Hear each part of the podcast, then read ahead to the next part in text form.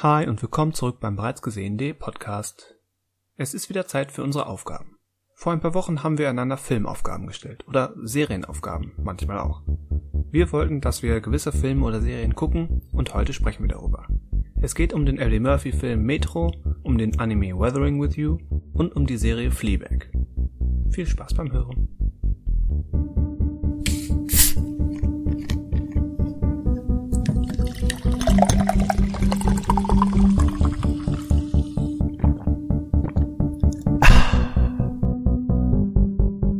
Hallo und willkommen zum bereits gesehenen Podcast. Wir sprechen über Filme und Serien und insbesondere heute sprechen wir über Filme und Serien. Aber dazu kommen wir gleich. Mein Name ist Christian Vestus. Hallo zusammen. Hallo, mein Name ist Daniel Schinzig. Ich bin heute zwar nicht nackt, aber auf Tahiti. Tä, Sehr schön, Daniel. Mein Name ist Manuel und ohne zu viel zu verraten, ähm, wir fliegen heute back, denn wir waren big in Japan und wir waren alle nackt auf Tahiti. Meine Güte. oh. Ja, ist nichts verraten hier einfach. Es ist einfach so ein bisschen gedroppt. Ja, Einfach, einfach ein bisschen gedroppt, ja. das ist. Jetzt äh, habe ich, ich habe jetzt direkt einen Ohrwurm. Einfach nur, weil du Big in Japan gesagt hast. Ja, wir können Mein, mein, mein Gehirn ist äh, kacke manchmal. Ja, das ist. Ähm, Alpha Will hat sich bei uns allen irgendwo eingenistet. Ja. Ne? Vor allen Dingen seitdem ähm, auf ähm, WDR 4 gefühlt irgendwie ähm, äh, Forever Young rauf und runter gespielt wird. Das habe ich so häufig jetzt aktuell im Radio gehört.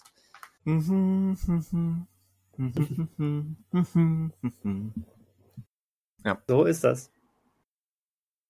Ich glaube, für diesen Spruch hat Manuel die gesamte Woche, ähm, da hat, hat er die ganze Woche, nee, da hat er die ganze Woche drüber nachgedacht. Wahrscheinlich so. hat er deswegen auch ähm, keine Aufgabe erfüllt. Der hat Ja, wahrscheinlich diese- seit, seit vier Wochen drüber nachgedacht, seit wir diese Aufgabe gestellt Mhm, haben. ja. Oh, wie kann ich diese Filme am besten verbinden? In einer rhetorisch ausgefeilt witzig, witzigen Version. Ja, ja richtig. Und das ich ist vorher- herumgekommen. Ich habe vorher erst geschaut, ob die Wikipedia-Einträge zu den Filmen ausführlich genug sind, dass man nicht merkt, dass ich die nicht gesehen habe. Und ja. Dann habe ich mich an, den, an das Skript gemacht für die Sendung heute. Die Sendung heute, ja. Denn alles ist geskriptet hier. Genau. Das merkt man ja auch. Wie elegant wir immer überleiten und ähm, Unsere Überleitung und diese, diese ähm, Gesprächspausen, die es quasi nie gibt, die, die kleinen Absacker. Was? es ist, äh, man, man merkt doch wohl nicht, dass ich manchmal einfach gar nicht im Raum bin, oder? Oh nein. Wie, du bist manchmal gar nicht im Raum. Manchmal auch, äh, wenn ihr so redet, dann denke ich mir manchmal auch, ach komm, lass Ach, sie reden. Ach, lasse mal. Ja. Da kann ich jetzt auch irgendwie anderes Zeug machen. Kochen Kochen. oder ähm, telefonieren. Ich hoffe, du hast eine Zitrone im Kühlschrank. Zwei. Zwei. Eine ist mir zu einsam. Die soll man immer Weil die brauchst du doch für, halten. die brauchst du doch für, was, was war das? Was hat der da gebrutzelt? War es einfach nur Salatdressing? Ja, ne? Egal, ja. ich, bin, ich bin schon wieder zu weit. wer putzelt? Aha, ähm, Bonne hat den also wirklich nicht gesehen. Verdammte Scheiße. Ich gehe gerade alle drei Dinge durch und überlege, wo dann hier Salatdressing gebrutzelt wurde. Also, Ich weiß, ich weiß nicht mehr, ob es wirklich Salatdressing war, aber er steht da mit, mit seiner Freundin, die aktuell nicht seine Freundin ist, am Herd und holt sich noch eine Zi- eine Zitrone Ah, aus dem jetzt- Kühlschrank stimmt. und sie jetzt- probiert und er sagt vorher, das ist das Beste, was du je gegessen hast ähm, und sie Mhm. probiert und sagt, da fehlt noch was. Und er so, nein, da kann nichts fehlen, das ist das Beste. Probiert selbst, ach ja, da fehlt noch was. Da fehlt noch Zucker. Du könntest deinen süßen Arsch da reinraspeln oder so, sagt er dann. Ja. Ja. So ist das. So ist das. Und nicht anders. Ähm, wir haben einiges geguckt, aber habt ihr auch noch anderes geguckt? Klar. Ja, ja was? Was? Das, das ist gut. Was denn? Erzähle uns davon. Also, ähm, habe ja immer noch ein laufendes äh, Ticket bei Sky. Und da ist jetzt zufälligerweise, habe ich gestern entdeckt noch, ähm, der siebte Teil von Police Wrong, Academy. von äh, Wrong Turn aufgetaucht. Ach, Und. Ach ähm, ich- da gibt es sieben Teile. Naja, ich, also ich hab den, also den ersten Teil kennen wir wahrscheinlich alle, oder? Ja. Äh, ja, ewig. Ewig her, aber ja. Genau, und die, der ist ja, ähm, ich glaube, das war sogar noch ein Kinofilm und alles danach kam ja nicht mehr ins Kino. Ich habe Und den sogar auch, im Kino gesehen. Oh, okay. Der war ja auch ab 16 sogar. Der war ja, hat er, also der ist ja für einen Horrorfilm, für seinen Ru- Ruf eigentlich, für die Freigabe relativ niederschwellig. Ähm, aber alles, was danach kam, kam ja nicht mehr ins Kino und habe ich auch nicht mehr gesehen. Und der siebte Teil jetzt, oder, also der heißt eigentlich jetzt auch wieder No Wrong Turn, weil es ist ein Reboot der Reihe. Und, also je nach, ich weiß Warum nicht, ob- heißt der dann nicht The Wrong Turn? All diese Reboots äh, haben doch, fügen doch entweder den Artikel dazu oder nehmen ihn weg, wie bei Rambo oder so. The Rambo? Nein, okay, nein, da ist es, da ist natürlich dummes Beispiel. Ich, mein Gehirn ist kaputt.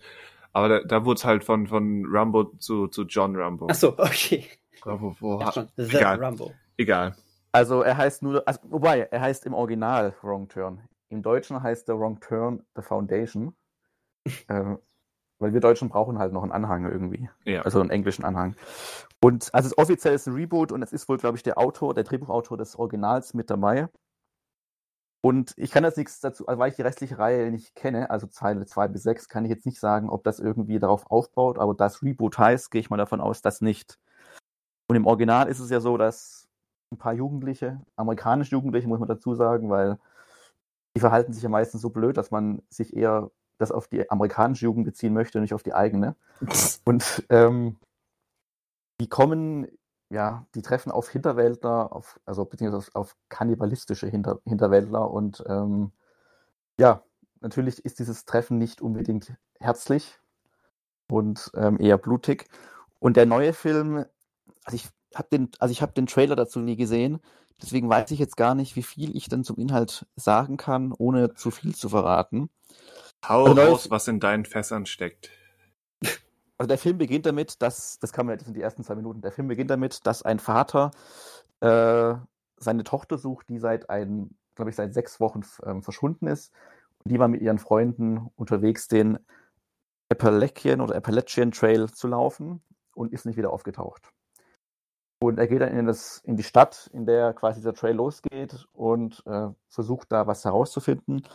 Und dann gibt es halt einen Sprung zurück in die sechs, also sechs Wochen zurück und wir verfolgen die Gruppe Jugendlichen. Ja, Jugendliche, oder eigentlich sind die, glaube ich, schon nicht mehr jugendlich, sondern studieren auch schon teilweise oder sind sogar, glaube ich, fertig studiert, also ist jugendlich komplett falsch. So. Ähm, die zu sechs dann sich auf die Tour machen, äh, gewarnt werden, dass sie auf dem Trail auch bleiben sollen und nicht ähm, irgendwelche Abzweigungen nehmen sollten, weil da könnte Gefahr lauern. Natürlich ähm, bleiben sie nicht auf dem Trail und treffen auf Gefahr. So, viel mehr will, will ich jetzt nicht. Treffen Ähm, es wird ja im Titel, im deutschen Titel von einer Foundation schon gesprochen, deswegen äh, das Reboot legt es schon so ein bisschen anders aus, was die äh, Gefahr betrifft. Äh, vielleicht rede ich da jetzt zu schwammig und der Trailer macht es schon viel deutlicher. Ähm, und der ist jetzt einen Monat lang exklusiv bei Sky und kommt dann im Juli direkt, glaube also genau, direkt fürs Heimkino, also auf Blu-ray und DVD in Deutschland. Ähm, in Amerika lief er, glaube ich, Anfang des Jahres in den Kinos, aber wahrscheinlich nicht in vielen zu Beginn des Jahres. ja, wahrscheinlich nicht. Und es kann auch, ich habe jetzt nichts rausgefunden, aber ich denke mal, dass er vielleicht auch da irgendwie auch parallel schon als äh, VOD verfügbar war. So, kann man sich oder sollte man diesen Film anschauen? Ähm, ist jetzt die entscheidende Frage, ja. es ist sehr schwierig. Also, ähm, der ist gar nicht so, also er ist ähnlich wie der erste Teil, äh, gar nicht so brutal. Also, weil der erste Teil, glaube ich, hat seine 16er Freigabe auch, also der könnte auch ab 18 sein. Ähm, der setzt gar nicht so sehr auf die Schockmomente, wie man äh, teilweise denkt, beziehungsweise setzt auch sehr viel auf Inhalt und auf seine Charaktere, aber arbeitet ja schon sehr stümperhaft. Also man kann schon sagen, die Figuren werden von Anfang an sehr, äh, ja, sehr darauf ausgelegt, was ihr Schicksal betrifft jeweils, oder man kann sehr davon absehen, was mit wem passiert und wer, wer sich wie entwickelt. Und so ab der zweiten Hälfte hat man auch schon eine, ja, eine sehr hohe Vorhersehbarkeit.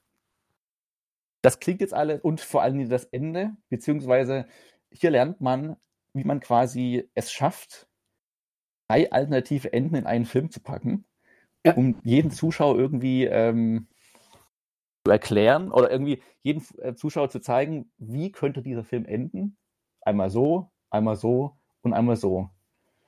Je nachdem, ähm, ja, wenn man nach diesem Ende abschaltet, ist gut. Wenn man da schon ungeduldig wird, abschaltet, hat man das Ende. Wenn man noch ein bisschen länger sitzen bleibt, hat man das Ende.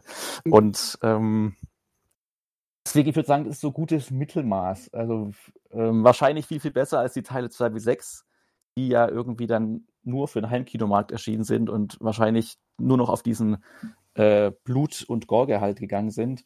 Versucht man hier zumindest was, aber es ist halt schon sehr, ja, sehr skizzenhaft alles. Und ähm, was ein bisschen schade ist, weil die Schauspieler teilweise gar nicht so schlecht sind und der Ursprungsgedanke von dem Ganzen und die Ursprungsidee auch nicht. Aber das Problem ist halt, wenn er vor 20 Jahren erschienen wäre, der Film in der Form, wäre der besser gewesen. Jetzt hat man, also ich kann jetzt auch keine Filmtitel nennen, weil dann spoilere ich wieder was.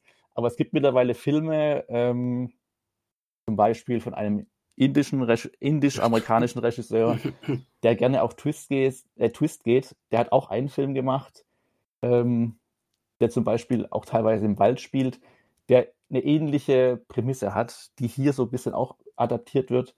Hm. Und der will so ein bisschen schon auch in die Richtung gehen, ähm, weiß nicht, ich glaube, dass der Autor oder der Regisseur auch so ein bisschen Midsommer geschaut hat und ähm, aber nicht so richtig das Werkzeug hat oder die, das Handwerk hat, ähnlich, ähnlich mit Atmosphären. Also der kann einfach keine Atmosphären aufbauen. Aber vielleicht war das so ein bisschen eine Inspiration. Hm. Ähm, jetzt habe ich doch die Titel genannt, aber gut. Also Wrong Turn auf Sky Ticket oder im Juli auf, äh, fürs Heimkino.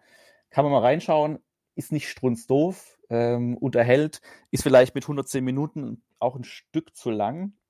Ah, aber, so klingt ähm, das zumindest. Weil er, also er will viel, aber ich, also der hätte jetzt nicht kürzer sein müssen, um besser zu sein. Der hätte einfach vielleicht so die Figuren nicht ganz so deutlich zeichnen müssen. Und der, ähm, weil ich finde, so der Reboot-Ansatz, der ist schon da. Also man merkt schon, dass die was Neues machen wollten. Aber ähm, es fehlt halt so an manchen Ecken und Kanten so ein bisschen noch äh, ein bisschen weiterdenken. Da ist eine Idee gewesen, aber dann wurde nicht so wirklich geguckt, ähm, das auch wirklich durchgehend schlüssig zu machen und nicht zu viel bei anderen Filmen oder ähnlich wie andere Filme zu sein. Also wenn man an andere Filme erinnert und die aber besser sind, ist es immer ein Problem, glaube ich. Ja, ja, so viel. So viel dazu. Okay. hm. Irgendwie würde ich jetzt schon, schon gerne selber sehen, ähm, was du mit den ähm, Vergleichen, die du da aufgestellt hast, meinst. Aber. Vielleicht reicht schon ein hm. Blick in den Trailer auch. Ähm, ich habe hab da jetzt noch nicht reingeschaut. Ähm, ich, es kann sein, dass der schon das deutlich macht. Okay. Zumindest den einen Vergleich. Na gut. Werde ich mir mal anschauen. Also zumindest, den zumindest den Trailer, ja, genau. genau. ja. Also, also hier eine heiße Empfehlung für den Trailer von Wrong Turn the Foundation. Schaut ihn euch an. Ja, immerhin. Ja, cool. Danke, danke sehr. Immer, äh, immer mal, mal Trailer, Trailer gucken. Guckt mehr Trailer. Guck, guckt mehr Trailer, ja. Dani, hast du denn auch was gesehen? Ich habe auch was gesehen. Ähm, das freut mich. Mein, ja, mich auch. Mich auch. Ich freue mich immer, wenn ich irgendetwas sehe. Ähm, war ähm, jetzt kein, kein so ein Highlight wie Super Mario Bros. Nein. Ähm, ich ähm, ich möchte da gerne auch noch ein bisschen was bei bereits gesehen zu schreiben, aber ich kann ja trotzdem schon mal was erzählen. Ich habe den neuen Disney-Film gesehen, Raya und der letzte Drache. Ah. Ähm, von den Regisseuren Don Hall und Carlos Lopez Estrada. ähm, Übrigens, den Film ich, hätte ich gestern eigentlich schauen wollen und habe mich dann doch für Wrong Turn entschieden. Mal gucken, ob es die richtige Entscheidung war. Ich, ich habe ihn gestern gesehen. Ach, ach, witzig.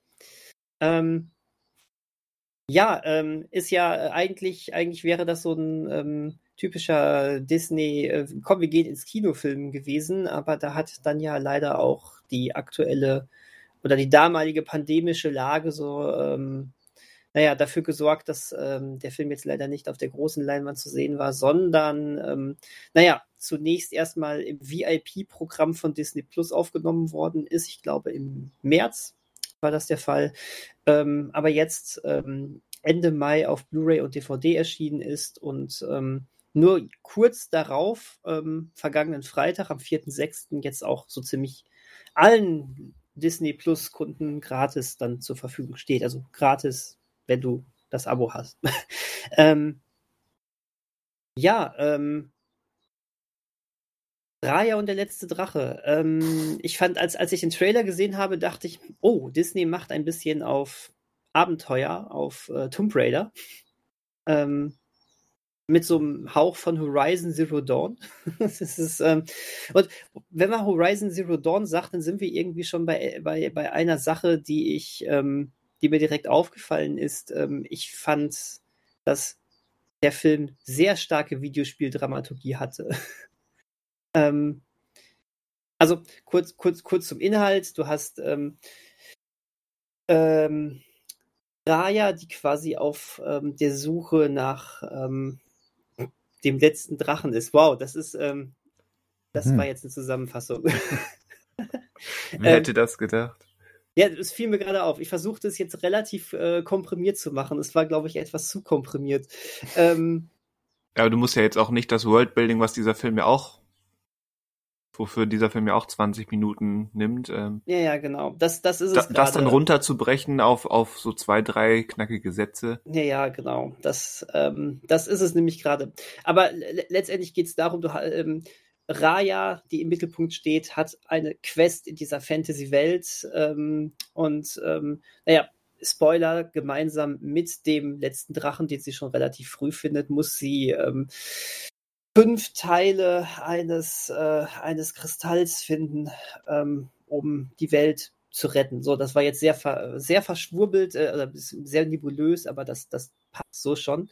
Und so, so ähm, führt es sie in verschiedene Level. ich sage jetzt mal wirklich bewusst Level. Es sind verschiedene Reiche, ähm, die aber wirklich so ein bisschen so das ähm, wirklich alle sehr abwechslungsreich sind und für mich deswegen wirklich tatsächlich so ein bisschen wirkten wie verschiedene Level in einem Videospiel. Ähm, hier hast du die Schneewelt, äh, da musst du verschiedene Quests lösen, um dann am Ende dein Kristall zu, äh, Kristallstück zu bekommen. Dann bist du in, in einer ähm, anderen Stadt, die, die, die, ja so ein bisschen Seefahrer-Feeling hat, da ebenfalls Quest und dann am Ende Kristall. ähm, das klingt jetzt gerade schlechter, schlechter oder schlimmer als es ist. Ähm, mir hat der Film gefallen.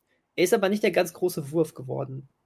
Ähm, so würde ich es jetzt gerade mal sagen. Gerade wenn man. So, so ungefähr würde ich es, glaube ich, auch formulieren. Hm, gerade wenn man ähm, vielleicht sowas wie Vajana, wo übrigens auch Regisseur Don Hall ähm, dran beteiligt war, ich glaube als Aber nicht als Regisseur, nein. Ja, als Co-Regisseur, aber soweit ich weiß.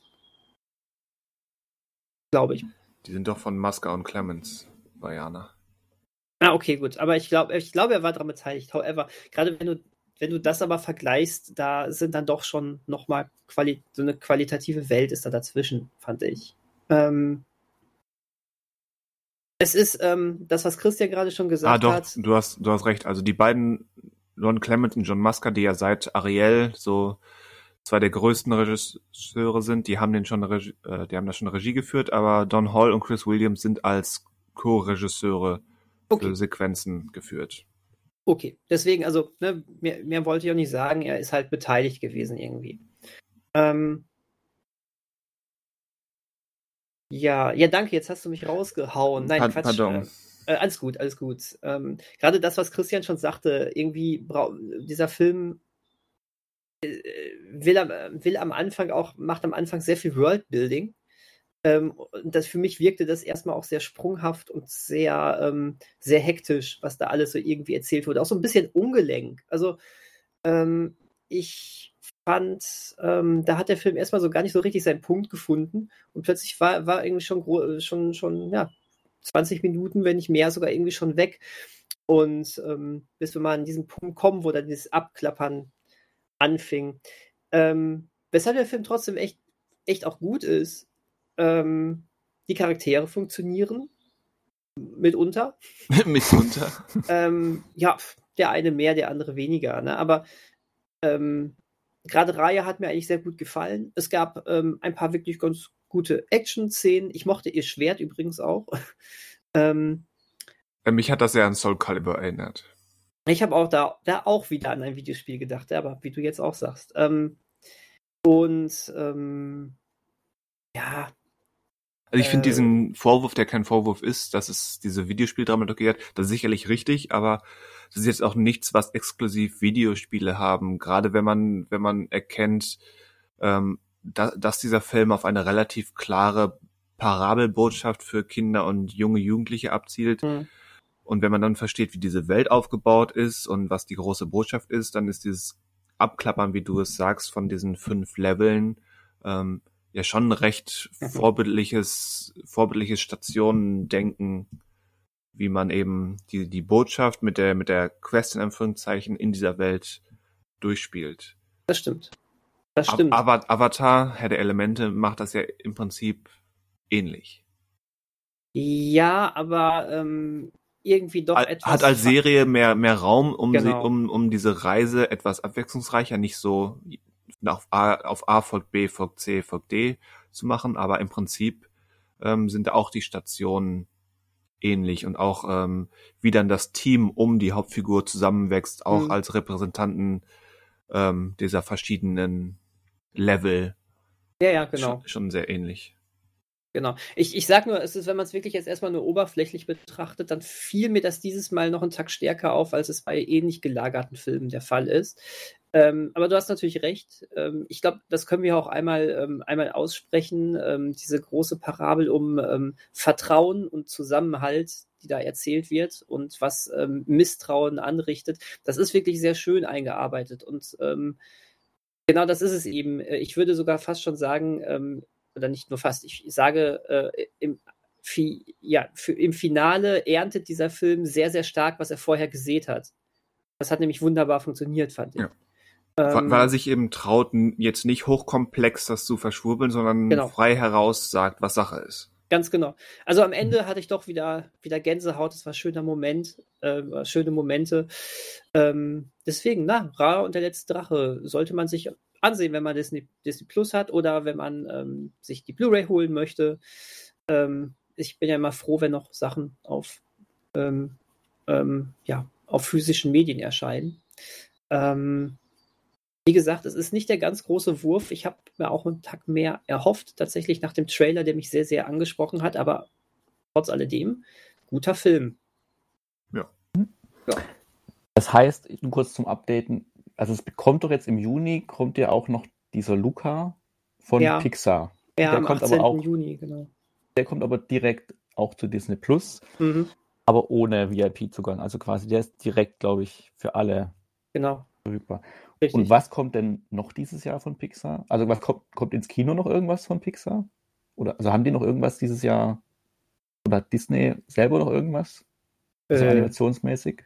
Du stellst Fragen. Ich dachte, okay, ich dachte, du wüsstest das aus dem Stand. aus dem Stand weiß ich das jetzt gerade tatsächlich nicht. Ähm, äh, ich, ich, ich weiß es nicht. Es ist so viel Marvel jetzt irgendwie auch, was von, von Disney kommt, dieses Jahr noch. Gut, aber du meinst doch, du meinst doch jetzt konkret Animation, ne? Genau, genau. Ja, weil ich gerade dachte, dass Pixar hat ja, also, dass sie zwei im Jahr haben, ist ja nicht immer normal, wie letztes Jahr mit Soul und ähm, dem anderen, der noch im Kino gerade war dachte nur, ob jetzt halt wirklich Luca als einziger Pixar-Film, der jetzt direkt kostenlos zu Disney Plus kommt, dann der einzige bleibt, quasi Animationsfilm für Kinder oder für die Familie aus dem Hause Disney ähm, und Pixar, dann, dass die gar nichts ins Kino haben werden dann, also in der zweiten Jahreshälfte. Deswegen hatte ich gerade überlegt, ob die noch irgendwas anderes quasi haben. Also Pixar nicht. Pixar, okay, die nicht. Ja, Pixar ist auch nicht, also die Mitarbeiter bei Pixar sind auch ähm, dem Vernehmen nach nicht besonders äh, amüsiert darüber, dass äh, sowohl Soul als auch jetzt Luca ähm, so als zweite Klasse Filme behandelt werden, die nicht in den VIP, in das VIP-Programm aufgenommen werden. Im Vergleich zu den Disney-Filmen wie Raya oder jetzt auch Cruella, mhm. die ähm, ohne äh, mit der Wimper zu zucken ähm, erstmal als VIP-Veröffentlichung rausgehauen werden kann man sich schon fragen, warum jetzt gerade die beiden Pixar-Sachen nicht, ne? Ja. Wobei ja der Peter Pan Wendy-Film, also der ist jetzt kein Animationsfilm, der kommt ja auch, glaube ich, direkt zu Disney Plus. Deswegen überlege ich gerade, was Disney eigentlich so im Kino hat, außer den Marvel-Filmen.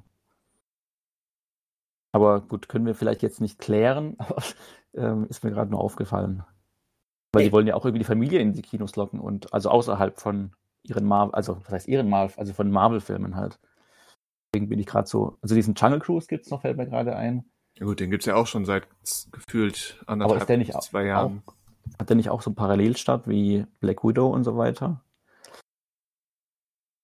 Boah. Naja, Es ist, äh, das dröseln wir nochmal auseinander und geben nochmal in irgendeinem äh, Podcast, einem News-Podcast nochmal einen Überblick. Ähm, aber ähm, jetzt würde mich erstmal interessieren, was Christian denn noch geguckt hat. Außer Raya. auch Außer Raya. Ja, aus, wenn, wenn Raya haben wir ja schon gesprochen und die anderen sind dann die Filme, ähm, die relevant sind für unsere Diskussion gleich, dann muss ich tatsächlich über Kosmos sprechen. Und Wanda. Ach nee, das war Cosmo, ne? Alles gut. Kosmos. Ich, Was ist- ich habe den was- Witz nicht verstanden. Kennst du nicht Cosmo und Wanda? Cosmo und Wanda? Nein. Nein? mir sagt das was, aber ich kann es auch gerade nicht zuordnen, was sich dahinter verbirgt. Äh, Das, das, das- das, ist, das ist eine äh, Serie Cosmo und Wanda, wenn Elfen helfen. Mm, Okay. Na egal, ich habe das nur mal so auf äh, Super RTL mit, mitbekommen. Du hattest mal Interesse bis Wanda und als du den Untertitel vorgelesen hast, so ein bisschen abgeflaut. Ja, der, der Untertitel war schon hart, muss ich auch sagen. äh, englischer Originaltitel The Fairly Odd Parents. Hm. Das, ist, ein, das ist ein ja. cleverer äh, Wortspieltitel. Aber egal. Darum, darum geht es nicht. Ach, schade. Gut, aber um was geht es? Ähm, Kosmos ist ein Film des polnischen Regisseurs Andrzej Zulawski. Der hat zum Beispiel Possession mit Isabel Adjani und Sam Neill gemacht. Mhm. Den kann man vielleicht kennen. Der ist ein ziemlich schräger Typ. Äh, das, und Kosmos war sein letzter Film, bevor er gestorben ist. Und der war jetzt oder ist noch bei Arte in der Mediathek. Okay. Ähm, das Problem ist, dass Mr. Solawski ähm, halt ein schräger Typ ist und ähm, halt auch ein sehr kryptischer Typ, wo selbst ein David Lynch sagen würde, Alter, was willst du von mir? Ähm, also er ist nicht so super verworren, dass da absurde Sachen passieren, es ist mehr so dieser Ton, wie das präsentiert. Und Kosmos ist, ähm, zumindest ist das meine Interpretation, eine Art ähm, Parodie eines klassischen, überwiegend französischen Arthouse-Films. Äh, Zulawski Okay. hat einen Großteil seiner Karriere in Frankreich auch verbracht. Ähm, ich musste da an, an die Filme von Eric Romer denken, die hier, ja, man könnte sagen, durch den Kakao gezogen werden, aber irgendwie ist es auch kein aktives durch den Kakao ziehen. Es ist halt ähm, ein, eine Nachstellung eines, eines wenn man, wenn man das überhaupt irgendwie greifen kann, dieses Konzept eines französischen Gesellschaftsdramas fürs Arthouse-Kino.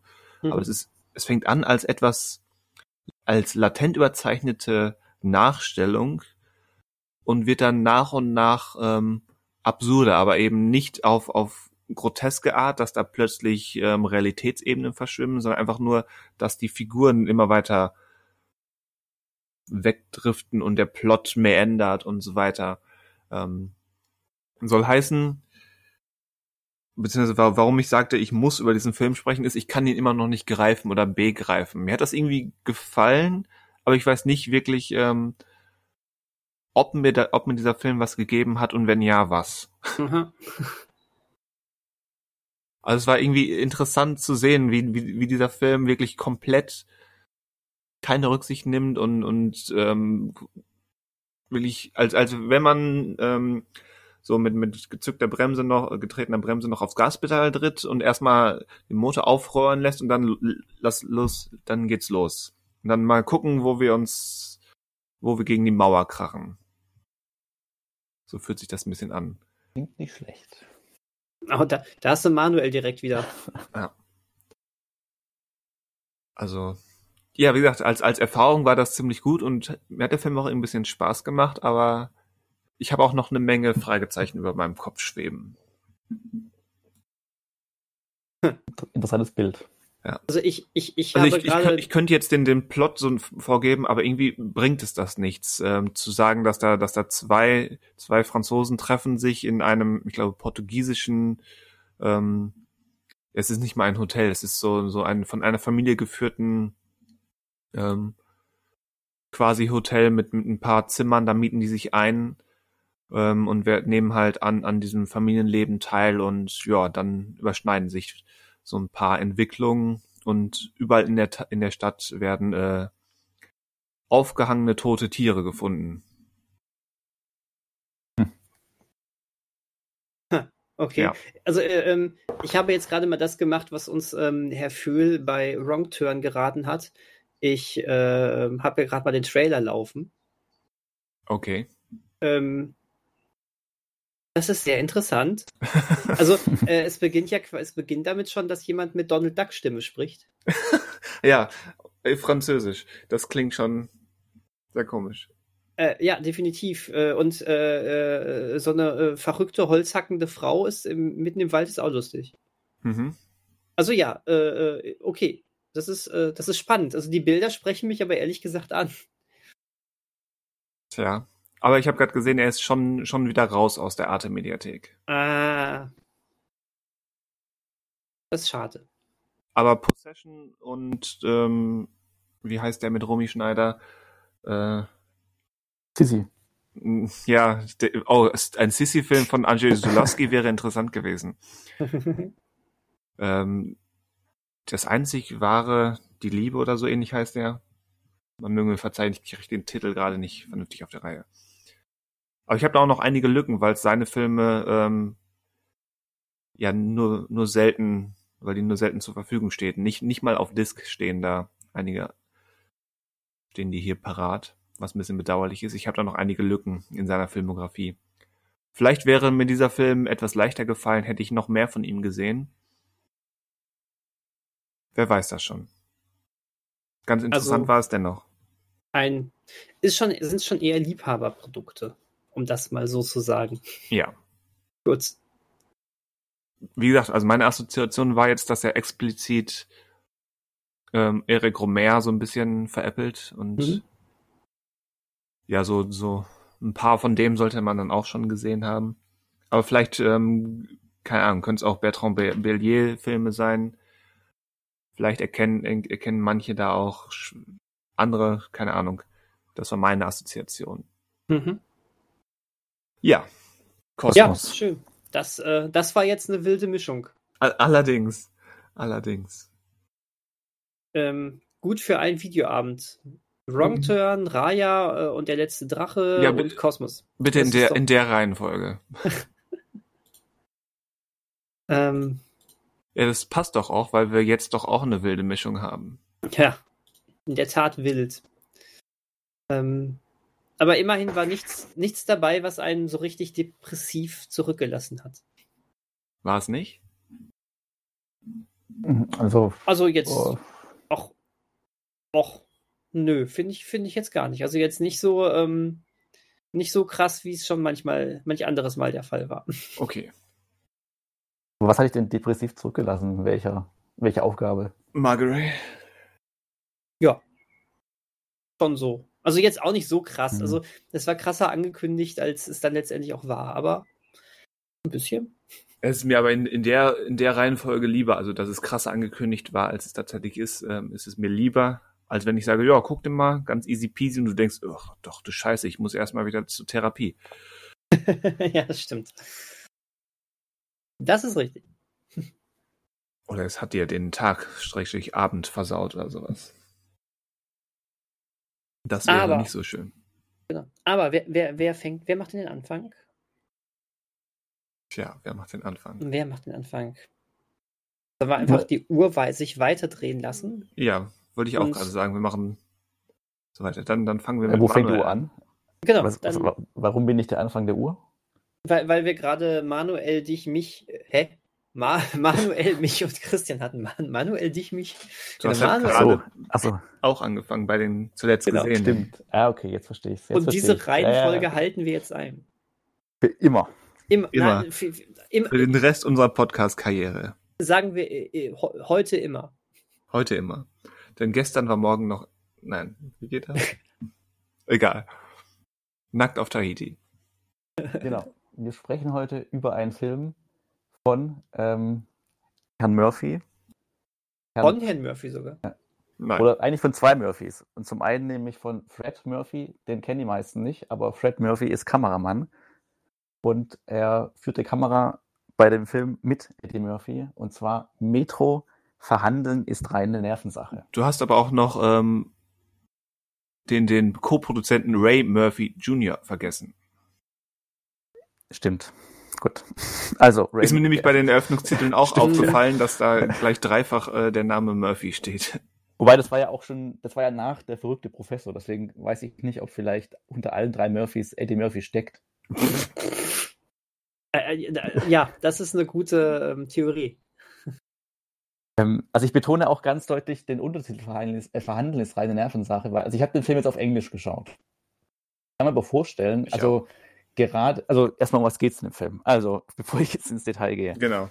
Die Hauptfigur wird gespielt von Eddie Murphy. Er spielt einen Inspektor, der ähm, vor allen Dingen bei Geiselnahmen oder Banküberfällen dafür zuständig ist, mit den Geiselnehmern zu sprechen, sie zu beruhigen äh, und sie quasi dazu zu bringen, ähm, ihre Forderungen zu stellen, aber irgendwie dann auch so rauszulocken, dass die, äh, ja, die Scharfschützen ihn abknallen können, zum Beispiel. ähm, das ist sein Job. Er ist also Polizist und ähm, da hat man ja schon so ein bisschen Assoziation mit Beverly Hills Cop vielleicht. Er ist wieder so im Polizeibetrieb. Und äh, in dem Film ist es dann so, äh, der Film beginnt mit einem ganz, also ganz typisch, er fährt halt zu seinem Einsatz und kann diesen Einsatz dann ähm, mehr oder weniger lösen. Und danach ähm, wird einer seiner besten, ja, ich glaube, seiner Kollegen und oder ehemaligen Kollegen und besten Freunde bei einem, äh, nicht bei einem Einsatz, aber bei einem Besuch eines Juwelendiebstählers. Äh, er besucht Juwelen einen Juwelendiebstähler. mhm. Einen potenziellen Juwelendiebstähler. äh, ähm, erschossen. Und damit wird die ganze Sache für Eddie Murphy natürlich persönlich. Und ähm, das ist so der Anfang, oder das ist so die Prämisse dieses Films, weil dieser Juwelendiebstähler gespielt von, jetzt muss ich kurz nachdenken, wie, also man kennt, also wenn man ihn sieht, man, weiß man direkt, okay, der ist böse. Ja, Michael hätte dieser, hätte dieser Kollege von Eddie Murphy in dem Film ein ähm, medienkompetenztechnisches Wissen über Filme, wäre er nicht in diesen Raum gegangen, alleine mit diesem Typen. Ja. Äh, äh, Michael Wincott heißt der Schauspieler. Ah, vielen Dank, genau. Und äh, er spielt quasi den Bösewichten, der, ähm, ja, dessen Wege sich mit Eddie Murphy im Laufe des Films mehrmals kreuzen, was immer wieder zu ähm, Auseinandersetzungen führt. Unter anderem einer längeren ähm, Verfolgungsjagd mit einer Straßenbahn, die so, glaube ich, relativ der, ja, der Höhepunkt ist äh, der Actionsequenzen. Und am Ende gibt es dann auch nochmal ein paar Schießereien und Auseinandersetzungen. So, auseinandersetzen. genau. Die haben Jetzt ihre Differenzen zu klären. genau. Und ganz wichtig ist, es mündet natürlich äh, in einen Urlaub auf Tahiti. Natürlich. Spoiler. genau. Ja, den Spoiler haben wir ja schon immer gebracht. Ähm, weil es natürlich auch eine äh, quasi so eine On-Off-Beziehung gibt von Eddie Murphy mit einer Frau, die auch immer wieder mal äh, ihre Rollen, ihre Rolle hat in diesem Film. Ähm, ja, ich hatte den damals angekündigt als, oder der Ruf dieses Films ist so ein bisschen, dass er eben nicht so typisch Beverly Hills Cop ist, sondern so ein bisschen ernster. Ähm, das würde ich sagen, der Wille dazu ist schon teilweise da. Aber wenn man sich zum Beispiel den Anfang des Films anschaut, wenn Eddie Murphy da zu dem Einsatz fährt im Auto und in das Radio reinbrüllt, ja. kann ich mir vorstellen, dass vor allen Dingen, also auch nochmal in der deutschen Synchronis äh, Synchron äh, Synchronisationsfassung, vielleicht da sogar der Humorlevel nochmal höher ist. Mhm. Ähm, also man merkt ähm, dem Film manchmal an, oder zumindest Eddie Murphy vielleicht auch an, dass man so manchmal so ein bisschen ernster sein möchte oder nicht so typisch sein möchte. Ähm, und er passt aber gut so in die 90er Jahre auch rein, so was auch die Action betrifft, die, also die Action-Sequenzen betrifft und den Ablauf und alles betrifft. Ähm, also ich fand den jetzt nicht schlecht, den Film eigentlich. Und äh, dafür, wenn man da gewusst hätte, was so folgt die nächsten Jahre von Eddie Murphy, hätte man vielleicht diesen Film zehnmal im Kino angeschaut. Statt nur zweimal, oder was? Statt nur zweimal zum Beispiel, ja. Und ähm, ja, genau, aber erstmal das so als meine längere Einführung und schon äh, Meinung. Wie, was sagt ihr denn zu? Metro verhandeln ist reine Nervensache. Ähm, ich ähm, habe diesen Film, glaube ich, nie ganz gesehen zuvor.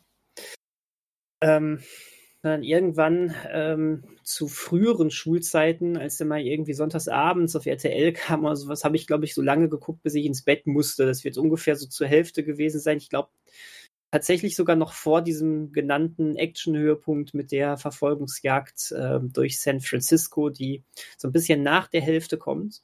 Und damit mhm. als so, ein, so ein Höhepunkt irgendwie auch ein bisschen zu früh ist, witzigerweise. Ja. Ähm, Aber die ist ich, eindeutig der Höhepunkt. Ja, Danach verflacht das doch. Danach, danach das stimmt, ja, das stimmt, ja. Ja, ja genau. Aber äh, genau, ein anderer Punkt noch, aber zu, äh, also zu, zuerst, ich habe diesen Film damals als ziemlich langweilig noch eine Erinnerung gehabt, das, was ich gesehen hatte. Ich muss jetzt sagen, äh, mir hat es eigentlich auch noch ganz gut gefallen. Ich war gut ähm, ähm, unterhalten, ähm, um es einfach mal ganz subjektiv zu sagen. Ähm, aber ah, der hat, der, der haut sich schon so ein paar Brocken raus. Ne? Also da sind wir genau bei dieser Sache auch. Ähm, du hast jetzt einen Höhepunkt ziemlich in der Mitte des Films. Damit ist das aber nicht nur der Action-Höhepunkt. Ähm, es ist ja irgendwie auch irgendwie die Geschichte ist damit auserzählt, ja. fast schon. Ja. Das, das, das fand ich so lustig. Ähm, von äh, zwei Stunden Laufzeit ist eigentlich nach einer Stunde und zehn Minuten äh, die Geschichte auserzählt. Und dann werden irgendwie so ähm, so mit so ganz billigen Taschenspielertricks wird irgendwie, Echt? werden irgendwie doch noch mal versucht, da irgendwie was. Also, wir, wir müssen ja jetzt ein bisschen Spoiler-Territorium betreten. Ja, ähm. genau, okay. Also er ist, er, ist im ähm, er ist im Gefängnis, der Hauptbösewicht. Dann wird nochmal der Cousin, der nicht mit im Gefängnis ist, nochmal auf die Frau von Eddie Murphy angesetzt. Das ist dann aber auch ganz schnell abgehakt und dann bricht der Typ auch nochmal aus aus dem Gefängnis. Auf, auf so billigst, eine billigste Art und Weise. das ist ein geiles Gefängnis, oder? Ja. Äh, versteckt, sich, versteckt sich da einfach in der, Dreck, in der dreckigen Wäsche, ne? Äh, das heißt, dreckige Klassiker. Wäsche. Ist so, ja, ja. theoretisch ist das, es ist ein automatisiertes Förderband äh, und er versteckt sich da richtig billig. Das, das ist fast so originell, wie man im Hotel ähm, sich in dem Wagen für den Zimmerservice, für das Essen absolut. versteckt. Ungefähr auf dem Level. Ja, ja, ab, absolut. Ja, und dann, dann, entführt er dann auch nochmal äh, die Lebensgefährte oder diese On-Off-Beziehung da von Eddie Murphys Charakter. Wow. Er, er, entführt die On-Off-Beziehung, interessant. ähm, ach, auf jeden Fall, äh, da, da, das fand ich schon, das fand ich schon irgendwie sehr interessant. So, so äh, oh, uns fällt nichts mehr ein, wir bringen den Film jetzt schon zu Ende und dann bringen wir einfach noch so zwei Mini-Fortsetzungen mit da rein. Ja, und vor allem der Film beginnt ja mit einer, mit, einer, mit einer ungefähr viertelstündigen Sequenz, die eigentlich nicht zur Haupthandlung gehört, sondern nur erstmal die Figur vorstellt, wie er als äh, Verhandler, Ver, Verhändler bei ähm, Geiselnahmen halt so drauf ist. Mhm. Dass er generell Verhändler bei Geiselnahmen ist, spielt kaum eine Rolle. Richtig ähm, das muss man auch dazu sagen, genauso wenig, wie es eigentlich eine Rolle spielt, dass dieser Hauptbösewicht äh, seinen Partner umbringt. Ja. Ähm, das das äh, bringt so ein bisschen Brisanz noch da rein, aber ähm, also ich, ich dachte, okay, sie gehen jetzt wirklich diesen Beverly Hills Cop Weg. Ähm, Partner wird umgebracht und dann geht es halt um die Ermittlungen. Ähm, aber stattdessen ist ja nach, äh, es wird ja gar nicht so richtig ermittelt. Stattdessen treibt er sich dann mit seinem, mit seinem Azubi äh, auf der äh, Pferderennbahn rum. ähm, und, ja. und, und äh, das ist dann zu der Konfrontation kommt äh, mit so einer Geisel, Geiselnahme von diesem Typen, der äh, Murphys Partner umgebracht hat. Das passiert ja von selbst. Richtig. Da ist ja, ist ja der Weg dahin. Äh, es hätte diesen Mord an dem Partner überhaupt gar nicht gebraucht. ne? Ja, die wären noch so aneinander geraten. Ja, ja, genau. Äh, und ich glaube, ich habe nur einmal nicht kurz, äh, einmal kurz nicht aufgepasst. Ähm, woher wusste Murphys Charakter denn überhaupt, dass er das jetzt ist, der Mörder von dem, von, von seinem Partner? Hm, kommt drauf an, wann wir sind. Also während der, während der ähm, Geiselnahme da beim Juwelier, glaube ich, wusste er das noch nicht, oder? Aber da wusste er, wie er. Da wusste er aber dann, wie er aussieht. Stimmt auch, ja.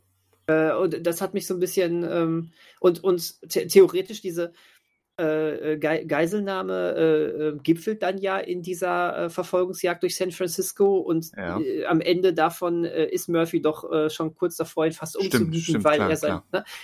da habe ich irgendwo entweder nicht aufgepasst oder der Film hat es mir tatsächlich nicht so richtig erzählt, dass, dass er weiß, dass er es da mit dem Mörder seines Partners zu tun hatte. Ich glaube, dann ist mir das auch entgangen. Also das, ja. Gut, selber, ja, ich überlege auch gerade, aber hat er, als er quasi seinen Partner da, also seinen ehemaligen Partner begleitet, kann man ja vielleicht davon ausgehen, dass er weiß, also wo er hinfährt oder dass die beiden, also dass er den Fall einfach kennt von diesem Juwelendieb, den ja, er sowas, besucht. Sowas hatte ich mir dann ja, auch gedacht. Ja, das, da gibt es eine Szene. Also er weiß, wie der Typ aussieht, der seinen Partner gemacht hat. Aber heißt das, er hat erst geschnallt, okay, der, der Juwelenräuber, da Geiselnehmer ist es, als dann, als sie da rauskommen und dann dieser, ja. dieser, dieser Tausch kommt, wo dann der Sniper den Falschen erschießt? Mhm. So, ja, so wird es dann wahrscheinlich Sinn machen, ne? Dann hat er ihn ja erkannt, ah, das ist er. Ja, okay, gut. So wird es Sinn machen. Okay. Aber es ist halt nicht, nicht besonders ähm, elegant erzählt, ne? Richtig. Aber also, vieles ist hier nicht elegant erzählt. Nee. Der ist, der ist relativ plump und überzogen und wie du auch schon gesagt hast, ansetzen dämlich, hat aber nur selten genug Selbstironie, um das ähm, unterhaltsam zu machen. Aber es kommen halt immer mal wieder so diese, auch was Manuel angesprochen hat, so, so kleine Einschübe an, ähm, wo dann so dieser kleine Wink mit dem Zaunpfeiler kommt, ach übrigens, das ist trotzdem noch ein Eddie Murphy-Film. Hier hat er, mhm. habt ihr mal wieder zwei Minuten. Sei es auf der Pferderennbahn, sei es der Einstieg ähm, mit dem, mit dem Radio, ja. sei es die Szene im Restaurant mhm. mit dem legendären Dialog, der überhaupt erst schuld daran ist, äh, dass wir diesen Film gesehen haben. Stimmt, ja. Ich hatte übrigens in meiner Erinnerung, habe ich diesen Dialog ähm, ans Ende gepackt, weil ich hatte ja letztes Mal oder irgendwann erzählt, dass sich diese Nackt auf Tahiti-Szene an einem Strand abspielt. Ja. Und das passt ja nicht so ganz. Also ich habe diese Dialogszene im Restaurant, wo sie über den Urlaub in Tahiti sprechen, mit dem Urlaub in Tahiti, den sie dann am Ende antreten, irgendwie hm. schon kombiniert. Aber sie sprechen ja dann am Ende ähm, in Tahiti auch nochmal übers Nacktsein. Also ja, aber dieses klassische auch dann eben mit, mit äh, wie heißt der, Randolph Kronberg, dieses Nackt auf Tahiti. Ähm, das ist schon die, Re die Restaurantszene. Ja, das ist richtig. Ja gut, im Grunde hast du die Aufgabe des Drehbuchautors gemacht und man hätte auch von einem Restaurant direkt zum Urlaub gehen können und das da, dazwischen ist einfach weglassen. Weil richtig. äh, an sich ja, absolut. Weil ähm, es ist ähm. ja, also wie, dadurch, dass diese San Francisco Verfolgungssequenz der Höhepunkt ist, äh, ist es ja auch dann irgendwie komisch, was dann als Showdown eigentlich viel, viel kleiner ausfällt. Und da hat man das Problem, glaube ich, dass man sich halt wirklich zu ernst nimmt und dann glaubt, die Konfrontation zwischen Eddie Murphy und dem Juwelendieb am Ende mit der äh, Urlaubsbegleitung in Gefahr ist schon genügend spannend und emotional, dass man da jetzt nicht groß noch was bieten muss. Also es ist halt nicht mehr so wirklich, weiß nicht, also es ist nicht langweilig, aber man, es ist halt so wie, ähm, also Michael Bay macht es halt anders. Also Michael Bay macht es halt bei Bad Boys so, er lässt halt, äh, jetzt soll ich sagen, Eddie Murphy, er lässt Will Smith und Martin Lawrence, äh, macht halt auch eine Verfolgungsjagd zu Fuß, lässt dann die Frau entführen und dann ist der Showdown halt eigentlich auch an einem ähnlichen, also jetzt, bei Bad Boys ist es halt so ein Hangar, bei äh, Metro ist es dann so ein, äh, so eine Werft, so eine ehemalige oder so eine stillstehende. Und Michael Bay lässt dann halt nochmal eine Schießerei machen, eine größere, und halt noch ein Flugzeug reinrasen. Und bei Metro ist es alles ein bisschen kleiner, aber man fragt sich, gut, wenn jetzt noch ein Flugzeug reinrasen würde, ein bisschen was explodieren würde, dann wäre zumindest noch was los, weil allein die Figuren tragen das halt nicht so richtig, habe ich das dann irgendwie so empfunden am Ende. Und, ähm, nee, definitiv nicht.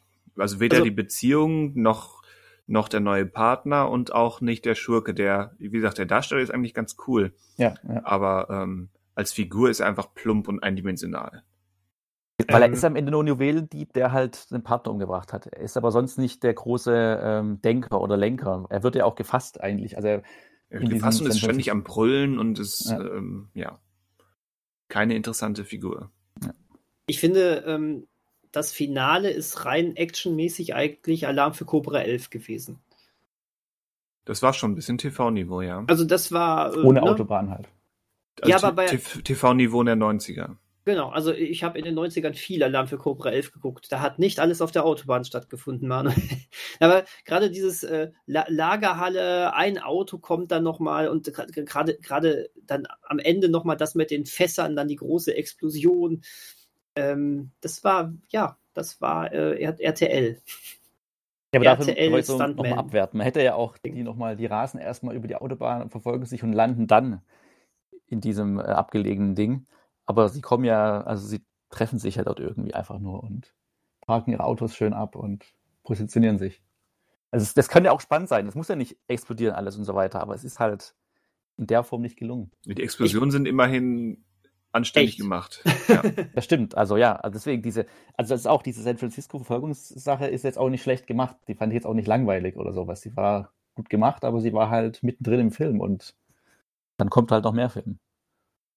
Wobei, hattet ihr auch ähm, bei dieser Verfolgungsjagd in San Francisco ähm, so, so ähm, mehr oder weniger krasse The Rock-Vibes? ja. Na gut, Also, man also ja je- nicht beim Gucken, aber jetzt, wo du es sagst, verstehe ich das. Also Das ich, stimmt, ja. also ich meine, ich habe, es liegt auch daran, weil ich The Rock wirklich, wirklich in- und auswendig kenne, aber ähm, also den Film übrigens für die Zuschauer. Der Film The Rock, nicht irgendwie jetzt den. Ähm, Du kennst Dwayne. Johnson in- und Ich kenn- auswendig. Aus- Ich kenne Dwayne Johnson in- und auswendig.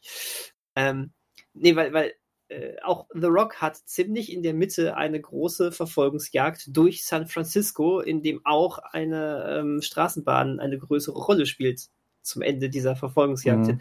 Ähm, äh, der, der Ablauf ist letztendlich dann doch etwas anders, aber äh, aufgrund des Settings, aufgrund äh, die, die, diversen ähm, äh, diversen hohen Autoschrottanteil und sowas kam ich nicht umher, das auch ähm, da auch direkt Parallelen zu sehen, zumal Metro nur ein Jahr später rauskam.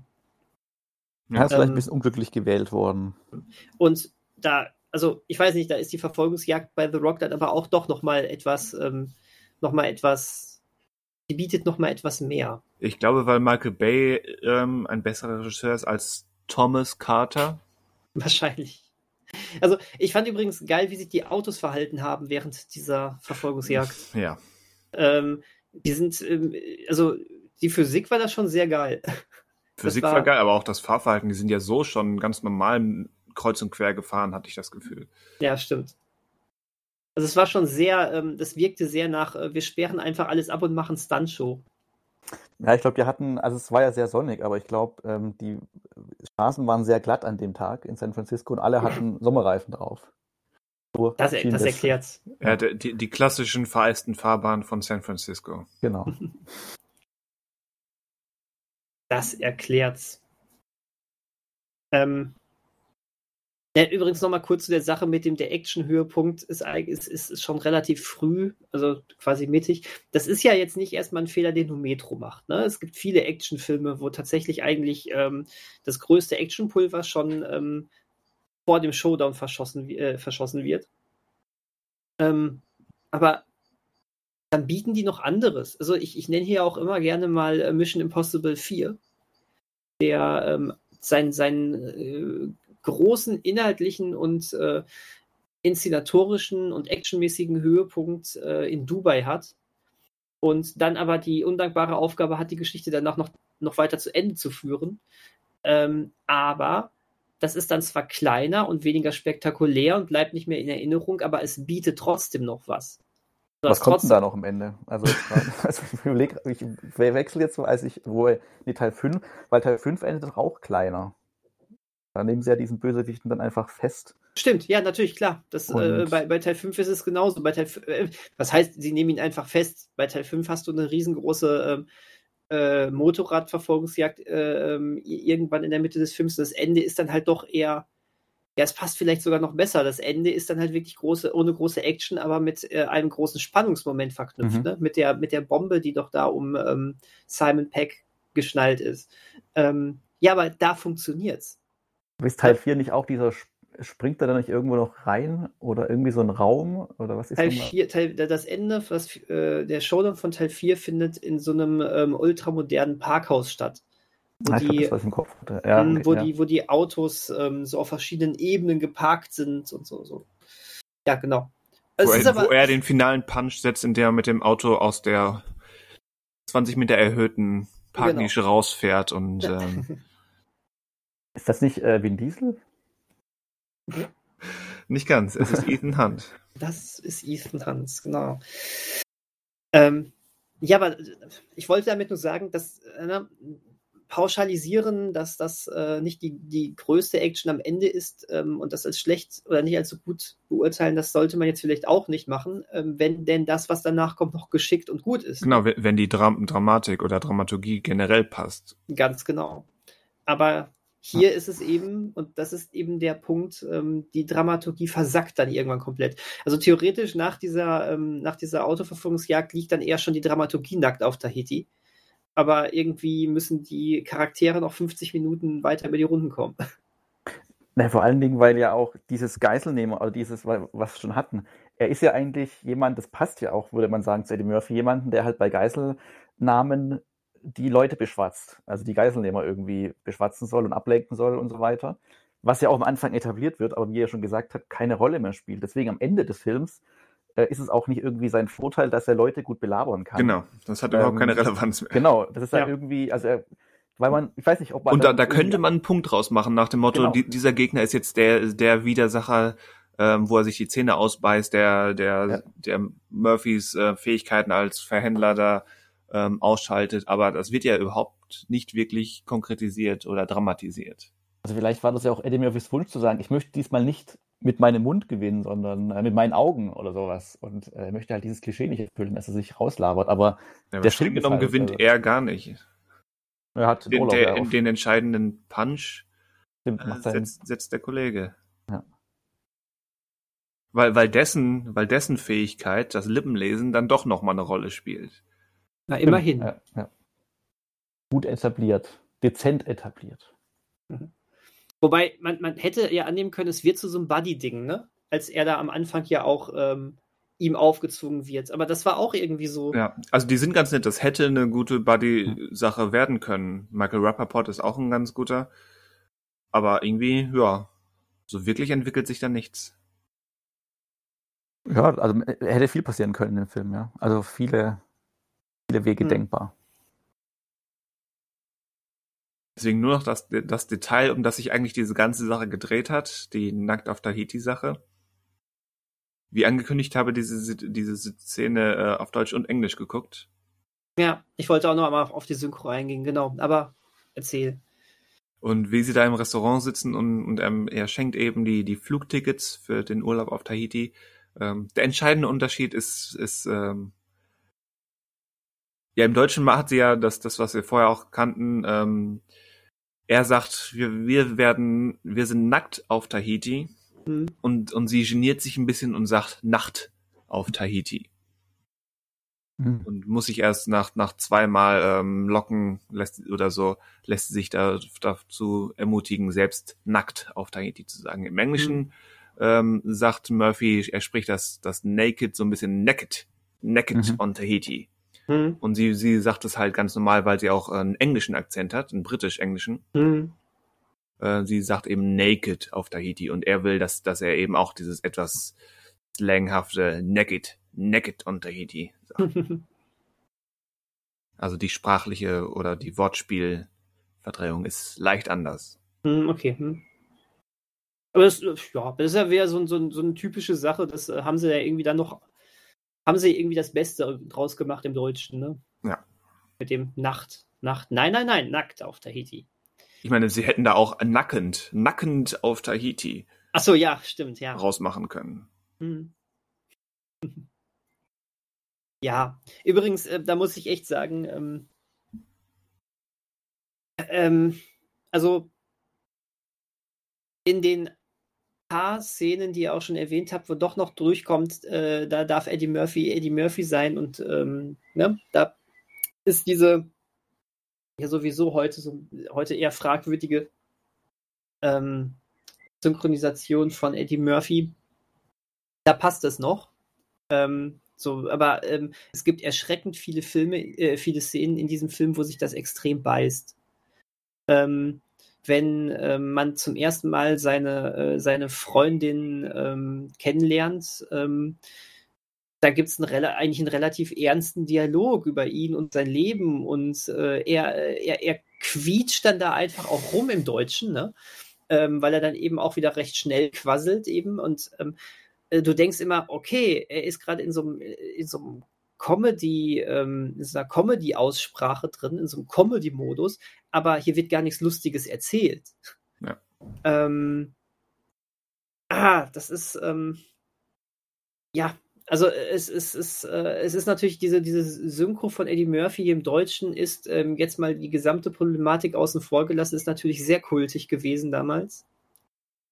Aber ähm, man muss jetzt echt eingestehen, ähm, es funktioniert eigentlich nicht. Also zumindest nicht, wenn es mal ähm, so ein bisschen out of the box geht. Genau. Hm. Ähm, als Esel zum Beispiel, ne, sensationell. Ähm, Rand Randolph Kronberg, In einem Cartoon geht das natürlich. gar keine Frage, aber ähm, wow, also das hat mich jetzt doch schon, doch, doch noch mal ein bisschen ähm, erschrocken. das, ähm, das wird heutzutage so auch gar nicht mehr durchgehen. Ja, du hast es ja auch im Prinzip gesagt, nicht nur, weil, weil es ähm, mittlerweile ein bisschen problematisch ist, sondern einfach, weil es unpassend ist für Ja, den genau. Film und die Figur. Ja, genau, richtig. Weil es tonal in eine ganz andere Richtung geht. Richtig. Und, und ich fand dann schon diese, diese ja durchaus locker und humoristisch gemeinte Szene im Restaurant, fand ich dann auf, auf Deutsch schon ein bisschen, ja, drüber im Ton. Hm. Ja, man wollte hier wirklich ähm, auf Teufel komm raus. Also klar, es war der Stammsprecher von Eddie Murphy, aber man wollte hier wirklich auf Teufel komm raus äh, den Eddie Murphy beibehalten, den man aus den ganzen Comedy-Sachen hier im Deutschen auch kannte. Ja. Ähm, dabei hätte Randolph Kronberg, glaube ich, gerne auch mal ähm, ein paar Gänge runtergeschaltet. Aber auf der anderen Seite, da bist du, glaube ich, so drin. Ich glaube, mit seiner normalen Sprechweise äh, wär, hätte, er- hätte es auch hätte er gar nicht mehr gepasst. Ähm, aber kur kurz, ähm, so ein kur kur kurzer Mini-Exkurs, Randolph Kronberg hat es nicht genossen, Eddie Murphy zu sprechen. Hat er Gen- mal in einem Interview gesagt. Generell nicht. Nee, generell nicht. Hm. Ähm, Wen hat er denn noch gesprochen? Also gibt es noch eine ähm, bekannte Rolle, die oder einen bekannten Schauspieler, den er synchronisiert hat, aber halt nicht in der Form wie Eddie Murphy? ähm, er, hat- der hat sehr, sehr viel gesprochen und ähm, dabei ist er, soweit ich weiß, nie ähm, in diese Charge von Eddie Murphy sonst reingekommen. Hm. Ähm, ich weiß jetzt gerade gar nicht, ob er auch noch einen richtigen Stammsprecher hatte. Einen Moment. Ähm, man kann auf der wunderbaren Seite Synchronkartei Hm. immer noch sich angeben, wie häufig jemand wen gesprochen hat. Ja, William Hurt hat der, äh, hat er sehr viel gesprochen auch noch. Hm. William Ähm, Hurt. Und ähm, 1, 2, 3, 4, 5, 6, 7, 8, 9, 9 Mal immerhin auch äh, Willem Dafoe. Mhm. In Spider-Man? Nein, In Antichrist? nein, nein. Ähm, in äh, Speed 2, ja, äh, in Existenz aber okay. zum Beispiel. Shadow äh, of the Vampire.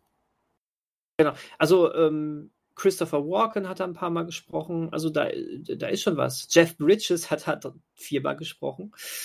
Ähm, ne, also das ist, äh, man wird dem Ganzen sehr, sehr ähm, ungerecht werden, ähm, wenn man sagt, er hat nur Eddie Murphy gesprochen. Das ist aber jetzt natürlich das, womit man ihn, ähm, womit man ihn in Zusammenhang bringt, ne? Aber nee, er hat das Gas, er hat gesagt, er hat das, das, das war anstrengend für ihn. Ähm, dazu ab fand er, äh, davon ab fand er aber auch, dass Eddie Murphy lediglich in den 80ern ein paar gute Filme gemacht hat und danach sagte er, das, das waren halt auch alles keine guten Filme und mein Hm. Gott, der schreit nur rum. So hat er das, das war eins zu eins das, was er in so einem Radiointerview gesagt hat. Der schreit nur rum. Und ähm, Tja. ja. Der will eben gehört werden. ja, Ein Schrei nach Liebe. Mhm. Seine Sprengerstiefel sehen sich nach Zärtlichkeit. Ja, genau. Okay. Ich glaube, dann sind wir durch mit der Metro, oder? Das war Metro. Ja, vor allem, wieso heißt denn der eigentlich, also Metro? Nein. Damit hat man den Höhepunkt ja eigentlich schon drin, ne? Im Titel. Ja, der Titel ist seltsam, das stimmt. Gut, dann aber das, das lassen wir mal offen. Die weitere Diskussion dazu. Ich glaube nicht, dass es da viel zu diskutieren gibt, oder? Wir brauchen einen coolen Namen. Wir nennen, wir nennen ihn Metro. Passt. Metro, der suggeriert äh, Geschwindigkeit, wie Speed. Ja. Ja, Eddie Murphy hätte ja John Metro heißen können in dem Film. John Metro? Mhm. So wie John Matrix. In Phantomkommando. Dann hätte man einfach auch ähm, für das Reboot schon, also hätte man das Reboot John Metro nennen können. Nein, das, das, Re das Reboot, ja gut, Reboot vielleicht, aber erstmal braucht es ja irgendwie ähm, Metro 2 der Auftrag und so. Und Drache. Und dann umgekehrt Metro, First Blood. Aber egal. Und dann äh, Me Metro 2033. Mhm. Und Metro, Weathering with You. Uh, Oh. Das Mädchen, das die Sonne berührte. So sieht das aus. Das war mein Auftrag an euch. Mhm. Anime. Ein Anime, genau. Ähm, von ähm, Makoto Shinkai. Ähm, ich hoffe, er heißt auch wirklich so. So, Ähm, so ungefähr glaube ich schon, ja. äh, der, ähm, äh, der ähm, ein paar Jahre vorher für den erfolgreichsten Anime überhaupt gesorgt hat. Und zwar Your Name, den ihr beide, wenn ich das richtig äh, verstanden habe, sogar auch nochmal aufgefrischt habt. Ne? also Ja. ich wollte, ich habe es ja nicht mehr geschafft. Ah, Ich Schade. hab's geschafft. Ähm, auf jeden Fall ist äh, We- Weathering with You sein ähm, ähm, ja quasi Nachfolgewerk zu äh, Your Name gewesen und ähm, erzählt die ähm, Geschichte des Oberschülers ähm, Hodaka, der ähm, von seiner Heimat sich aufmacht nach Tokio Aufmacht klingt so klingt schon so passiv. Also er läuft von zu Hause weg. Der läuft von zu Hause weg. Stimmt. Ähm, nach Tokio, dort versucht auf eigenen Beinen zu stehen und äh, naja, sehr schnell in sehr schnell kein Geld mehr hat. ähm, ja, kann man so sagen. kann man so sagen. Und dann in einer sehr interessanten ähm, ähm, Redaktion unterkommt, die sich mit ähm, etwas ähm, anderen Sachen beschäftigt, also äh, übernatürlichen Sachen hinterher Verschwör forscht. Verschwörungstheorien, Esoterik und all sowas, ja. Ganz genau. Und ähm, so kommt es, dass ähm, ähm, Hodaka dann äh, bei den ähm, Recherchen nach einem, nach, nach Sonnenmädchen involviert wird und dort dann auf ähm, das äh, Sonnenmädchen, ah, wie heißt sie? Ah, China. China. danke. Auf, Was ähm, sind denn Sonnenmädchen? das sind ähm, Mädchen, die das äh, Wetter beeinflussen können. Sprich, ähm, also generell regnet es sehr viel, um es äh, mal etwas äh, über, äh, untertrieben zu sagen. Es regnet Ja. sehr viel in Tokio. Wir haben ja wirklich eine richtige Unwetter, Unwetterwelle. Ähm, Obwohl es eigentlich Hochsommer ist, äh, ist es nur am Regnen. Ganz genau. Und ähm, ja, äh, dieses Sonnenmädchen kann eben dafür beten, dass ähm, es sich aufklärt, dass die Sonne rauskommt. Und ähm, ja, ähm, Hodaka und das Sonnenmädchen freunden sich an ähm, und äh, tüfteln die Idee aus, dass man ja eben da ein Angebot draus machen kann, dass ähm, dieses Sonnenmädchen gebucht werden kann von verschiedenen Leuten zu verschiedenen Anlässen, damit dann die Sonne rauskommt. Und ähm, naja, das machen sie auch und naja, das Wetter wird allerdings dann immer schlechter und schlechter und die Regensituation nimmt immer zu. Ich glaube, soweit würde ich es erstmal nur, nur sagen. Ähm, Das, das klang jetzt, glaube ich, hätte, hätte ich den Film gesehen, verwirrend. Also okay, sie, sie kann schon dafür sorgen, dass es aufklärt, dass die Sonne rauskommt, aber immer nur für einen Moment. äh, ja, genau, richtig. Und dann ähm, die generelle Regensituation im Großraum Tokio ähm, nimmt, wie du schon sagst, mehr und mehr zu. Genau. Ja. Habt ihr ihn gesehen? Nee, ich habe den, hab den Trailer geguckt. okay. Wie gefiel dir der Trailer? Natürlich habe ich ihn gesehen. Was für eine Frage. ähm, ich habe mich mit diesem Film schwer getan, muss ich sagen. mhm. Ich fand einiges gut und dann, dann wieder nicht so gut konkretisiert. Ähm, ich weiß noch nicht genau, wie oder wo ich da ansetzen soll. außer bei so einem finalen Urteil, wo ich sage, mir war das zu sehr Manic Pixie Dream Girl Rettungsfantasie eines pubertierenden Jungen. Aber letztendlich ist es das. Es ist mir zu, gerade im Vergleich zu Your Name, wo die beiden Hauptfiguren in, in ihrer übernatürlichen Verbindungssituation, wo das Erzählverhältnis wesentlich ausgeglichener war, hier war es mir zu sehr auf der Seite des Jungen und ich fand China zu sehr ähm, reduziert auf ihre Funktion als eben Sonnenmädchen und Interesse für ihn mhm. und dann mit dieser magischen Sache, die sie da umgibt bezüglich Wetterbeeinflussung. Sie war zu wenig eine eigene Persönlichkeit, fand ich. Ja. Vor allen Dingen, warum heißt denn eigentlich China? Also ich hatte dann zwischenzeitlich gedacht, was haben die denn eigentlich die ganze Zeit mit China? Also dann hieß es plötzlich die Brücke nach China und dachte, hä, Brücke nach China, ist das jetzt politisch oder ähm, Hä? Ja, wenn man halt, also das, das Land China. Also ich glaube, das ist nur etwas, was dir in der deutschen Synchro passieren kann. ich habe den Omu geguckt. Ich also tatsächlich auch auf Deutsch, ich habe auf Deutsch geschaut. Also äh, sie, sie, wird ja auch nicht China geschrieben, sondern H-I-N-A, ne? Eben, China, China. Aber ja, man spricht das, das japanische, ja, es gibt kein japanisches H, aber das, was wir in der lat latinisierten Umschrift mit H schreiben, hat so einen leichten Anklang, das stimmt schon, ja. aber hm. ähm, fatal. Ja, ich musste da nicht einmal an China denken. Also ich musste einmal, da hat er, sagte irgendwas mit Brücke und dann dachte ich, hm, was ist denn jetzt mit China? Und ähm, hm. ganz, es war nur ganz kurz. Ähm, ich habe auch, es passt jetzt auch zu dem Punkt mit dieser Rettungsfantasie, weil ich habe vor ein paar Tagen irgendwo gehört oder gelesen, dass bei Animes es oft halt so ist, dass das Leben halt über 20 vorbei ist und eigentlich nur alles unter 20 interessant ist. Und ähm, da, dafür habe ich jetzt zu wenig Animes gesehen, um dazu sagen, ja, das ist eine Simplifizierung. Ist. Würde genau, ich behaupten. Das, ich habe auch zu wenig da gesehen, um das wirklich ähm, quasi jetzt so zu unterstreichen und sowas. Aber ähm, also generell, äh, ich habe jetzt den Vergleich mit Your Name halt nicht, um zu sagen, ob jetzt besser oder schlechter ist oder besser oder weniger funktioniert. Ähm, also generell mochte ich den Film jetzt schon, also Veteran with You.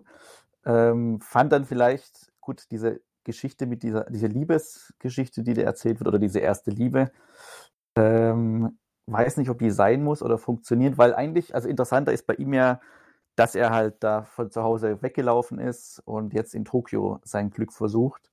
Und ähm, ich weiß, das kann man eigentlich auch sagen, dass er, er wird ja während der Zeit, die er dort ist, auch, wobei ist es schon so ein Spoiler? Ist jetzt, also ich sage jetzt was und wenn es ein Spoiler ist, dann ähm, muss Christian wahrscheinlich diese Stelle raussuchen, einfach rausschnippeln. Ja. Oder wir machen einfach jetzt einen Spoiler-Alarm. Das ist wahrscheinlich, ich weiß das, nicht, das ist doch gerade schon der Spoiler-Alarm. Jetzt hau raus, dann genau, können sie in einer Minute von, wieder genau. dazukommen. Genau, er wird ja von der Polizei auch während, des, äh, während des Films verfolgt, weil er ja gefilmt oder beobachtet wurde, wie er eine Waffe eingesetzt hat. Und ähm, quasi dieser Hintergrund mit, also nicht, dass er quasi gesucht wird, sondern dass er quasi von zu Hause ausgebrochen ist und in Tokio sein Glück versucht, finde ich spannender als dann diese erste Liebes, äh, diese Liebesgeschichte ich, ich auch. Erzählen. Ich auch. Also ich, ich finde diesen ganzen Plot mit, mit dieser Polizeiermittlung fand ich künstlich hinzugefügt, aber generell sein von zu Hause weglaufen und dann auch diese, diese, diese Redaktion da mit, mit dem, mit dem Typen und dessen, sagen wir mal, Kollegin, mhm. ähm, fand ich auch wesentlich spannender und interessanter als, als Grundprämisse für, für dann so ein, ja, von mir aus Coming of Age Ding. Aber je mehr es dann um, um China ging, äh, desto weniger hatte ich einen Bezug dazu, weil es eben ja einseitig verlief und uninteressant. Ich hätte auch wesentlich mehr Zeit lieber mit ihm und dieser der Redaktionsarbeit da mhm. verbracht. Ja. Genau. Ja. Wobei, also ich muss sagen, der Showdown, wenn man jetzt das so nennen will, mit diesem Popsong und so weiter, dann im ähm, äh, also sind wir immer noch im Spoilerbereich? Also das ich, nee, muss Ach, nicht sagen. Also der Showdown halt, da, da hat so, finde ich, dann schon irgendwie funktioniert in diesem überbordenden, aber dann der, das eigentliche Ende vom Film, ähm, wo es dann auch wieder mit äh, Popsong reinhaut, da fand ich es dann wieder so ein bisschen drüber. Aber das ist dann, glaube ich, wieder so ein bisschen die, vielleicht einfach die Erzählweise von Anime oder von diesen ja speziellen japanischen Animes. Ja, nicht, also ich würde das jetzt nicht an, an, weil Animes können erstmal alles sein. Genau, also, also das ist halt, also, also ja, das, was du gelesen hast, sind jetzt wahrscheinlich diese populären Teen-Anime, äh, Anime-Serien.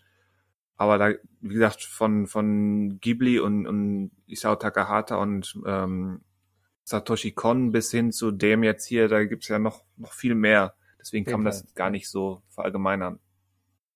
ich würde sagen, das ist ein Stilmittel hier von Makoto Shinkai, der ja schon in Your Name ähm, regelmäßig so die, die, die Aktsprünge mit Popsongs ähm, Hm. unterlegt hat. Ein Popper also.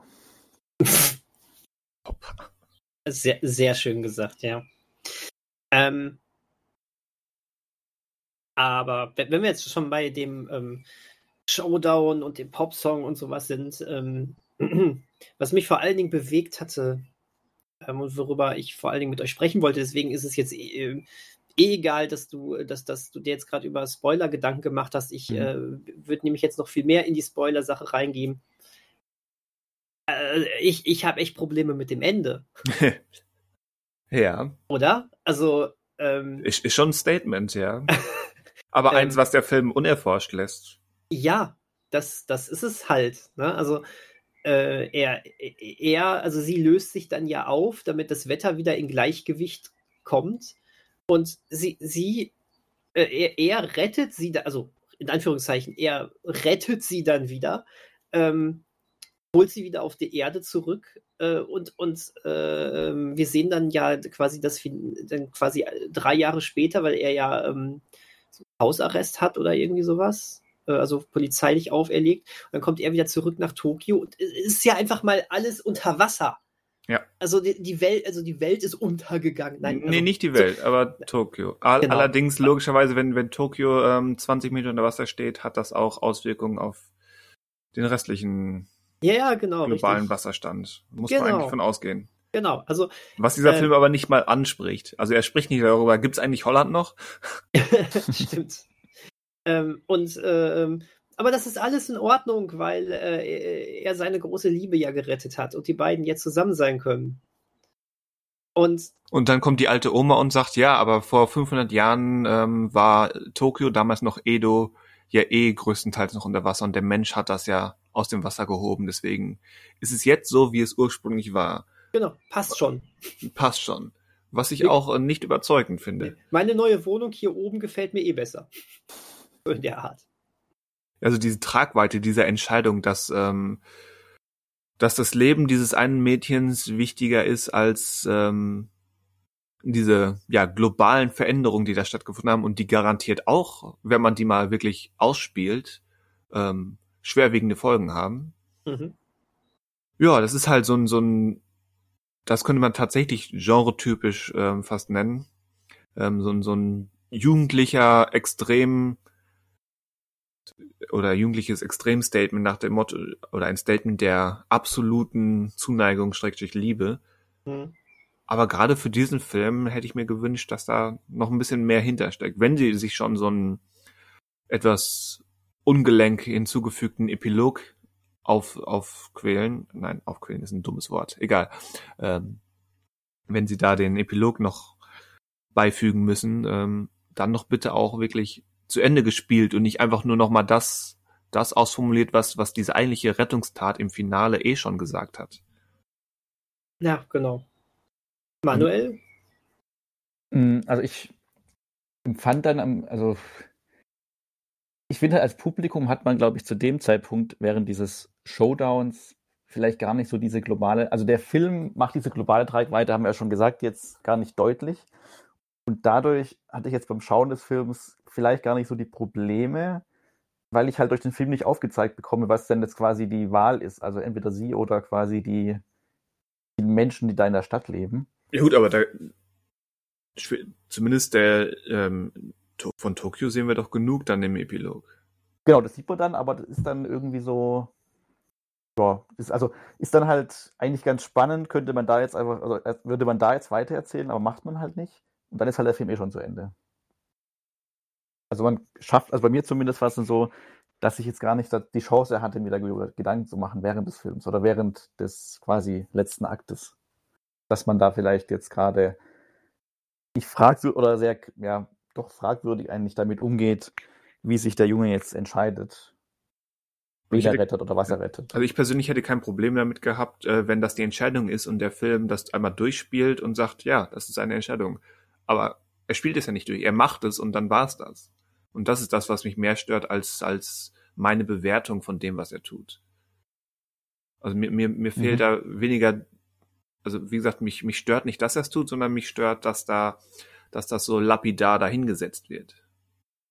Aber mich, Hm. mich stört auch diese ganze Fantasy-Sache. Ich fand das bei Your Name so ziemlich effektiv, dass dieser, dieser Körpertausch quasi nicht, nicht wirklich erklärt wird. Der passiert einfach, der verbindet diese beiden Leute und dann wird das durchgespielt. Und das ist der eigentliche Punkt. Es gibt keine groß, ach übrigens, Aliens oder so. Und auch mit diesem Kometen im Hintergrund, das ist ja eigentlich nicht wirklich der springende Punkt, warum die beiden sich treffen. Es ist einfach so. Und hier fand ich aber das Ganze teilweise halt so, spätestens im Finale, wenn er sie dann in Anführungszeichen retten geht aus dieser, was auch immer, Zwischenwelt, ähm, das war mir dann zu andersartig, als dass es einfach nur so banal gezeigt werden könnte. Da, da, also entweder war es war einerseits zu viel, weil es eine eine andere Welt gezeigt hat, in die man eintauchen kann mit mit diesen komischen Glaswasserfischen und so weiter, Mhm. aber gleichzeitig zu wenig, um damit arbeiten zu können. Ja. Vielleicht ein fauler Trick dann am Ende. Ohne Trick. Ein fauler Trick. Ja, Also merkt dann, also, also man merkt halt, wo der, also wo quasi jetzt auch für den Regisseur dann halt der Fokus lag oder um was es eben geht. Um das Schicksal der beiden halt einfach oder um das, um das des Jungen. Und wie gesagt, dann, es ist halt, wäre vielleicht dann spannender nochmal gewesen, aber das haben wir ja gesagt, zu wissen, was sein eigentlicher Hintergrund ist, warum er nach Tokio kommt und so weiter. Und das, das aber das spielt ja auch im Pilot dann auch gar keine Rolle. Wir erfahren halt, dass er dann sein, äh, quasi seinen Abschluss da macht und dann zurückkommt. Aber was, also mehr aber auch nicht. Also von Richtig. seinem, quasi von seiner Herkunft wissen wir weiterhin nichts. Oder Nee, ob da genau. sich was Die, verändert die hat. genaue irgendwie. Motivation, ähm, warum er sein Elternhaus verlassen hat, ähm, da gibt's einfach nur so ein paar vage Hinweise, nichts Mhm. Handfestes. Ähm, ja, das fehlte mir auch. Äh, überhaupt, da waren so viele ähm, angerissene Subplots ähm, dabei und irgendwie nichts wirklich angerissen, also nichts wirklich ausformuliert. Die ganze Redaktionssache, wie gesagt, ich fand die sehr, sehr sympathisch und spannend, als sie losging und dann ist das quasi nur Mittel zum Zweck, um, um eben die beiden Figuren zusammenzuführen. Ähm, der, der Redaktionschef mit seiner Tochter ist noch so ein bisschen, kriegt noch so ein bisschen Screentime, aber auch nicht wirklich viel. Der ganze Kriminal-Subplot ähm, wirkt, als, als würde das zu einem großen hunderteiligen Manga-Serie gehören, die jetzt aber hier in der 120 Minuten ähm, Filmversion ähm, keine Rolle mehr spielt. Genauso dieser Hintergrund, dass, dass ähm, nicht nur er ist ja ähm, komplett verarmt und mittellos da, auch, auch Hina ist ja ähm, in einer entscheidenden Szene, ähm, in Anführungszeichen rettet er sie ja davor, dass, dass sie sich, sagen wir mal, in zwielichtige Bereiche führen lässt, um dort Geld zu verdienen. Also da, da wird ansatzweise eine Tür aufgemacht, dass da so eine, so eine, ähm, ja, sprechen wir es einmal aus, so eine, so eine Prostitution- und Kinderprostitutionsindustrie stattfindet, wo China bereit ist, ähm, in irgendeiner Form ähm, mitzuwirken. Mhm. Und dann kommt ähm, Hodaka dazu und dann war es das. Und dieser ganze schon gewaltige, diese Andeutung, dass es sowas da im Hintergrund gibt, ist dann fast vergessen. Weil es keine Rolle mehr spielt. hm. Ja, die Message am Ende ist dann halt, dass die Liebe obsiegt äh, dem Klimawandel. Äh, aber apropos, sagt der Film etwas über den Klimawandel aus? Ja, Ich weiß, ich bin jetzt, ich weiß es nicht, aber ich denke mal, dass Tokio, weiß nicht, ob die jetzt gerade schon ein Regenproblem haben, generell, oder der wachsende Meeresspiegel denen jetzt schon Probleme macht oder in den nächsten Jahren droht, Probleme zu machen, aber das, ähm, das Thema ist es schon irgendwie. Also klar, es wird am Ende ist es dann halt äh, quasi die Entscheidung gegen den Klimawandel oder was auch immer. Ähm, also man kann ihn schon so lesen als Film über den, auch über den Klimawandel. Sa sagt er dann am Ende nicht aus, ähm, scheiß drauf, wir brauchen nichts ändern, lass mal. Lass das Wetter mal so laufen. Sorge dich nicht, Liebe. So ein bisschen. Ja, Wenn es wenigstens das wäre, aber irgendwie hatte das so, so eine. Es hatte keine Sorge dich nicht Message, sondern eine mir doch egal Message, was, was ähm, Klima betrifft. eine mir doch egal Message. Also Ja, irgendwie. so wie Manuel es formuliert hat, ich weiß nicht, ob ich jetzt überinterpretiere, aber das dieses Sorge dich nicht liebe, auch wenn es natürlich so ein bisschen Augenzwinker gemeint war, Mhm. ähm, das wäre ja schon so aufmunternd nach dem Motto, auch wenn, wenn gerade schwere Zeiten äh, anstehen, sorge dich nicht, sondern gucke auf das Wesentliche, auf das Zwischenmenschliche und so weiter. Damit könnte ich mich anfreunden. Aber hier ist es mehr so nach dem Motto, ähm, ich habe die Möglichkeit, etwas zu ändern, aber mir ist es egal. Ich will, ich will, ich, ich will etwas, was mir, nur mir gehört, etwas sehr Eigennütziges. Ich will lieben und deswegen ist mir alles andere egal. So fühlt Mhm. es sich eher an. Ja, dahingehend ist der vielleicht schon fast schon gefährlich, der Film.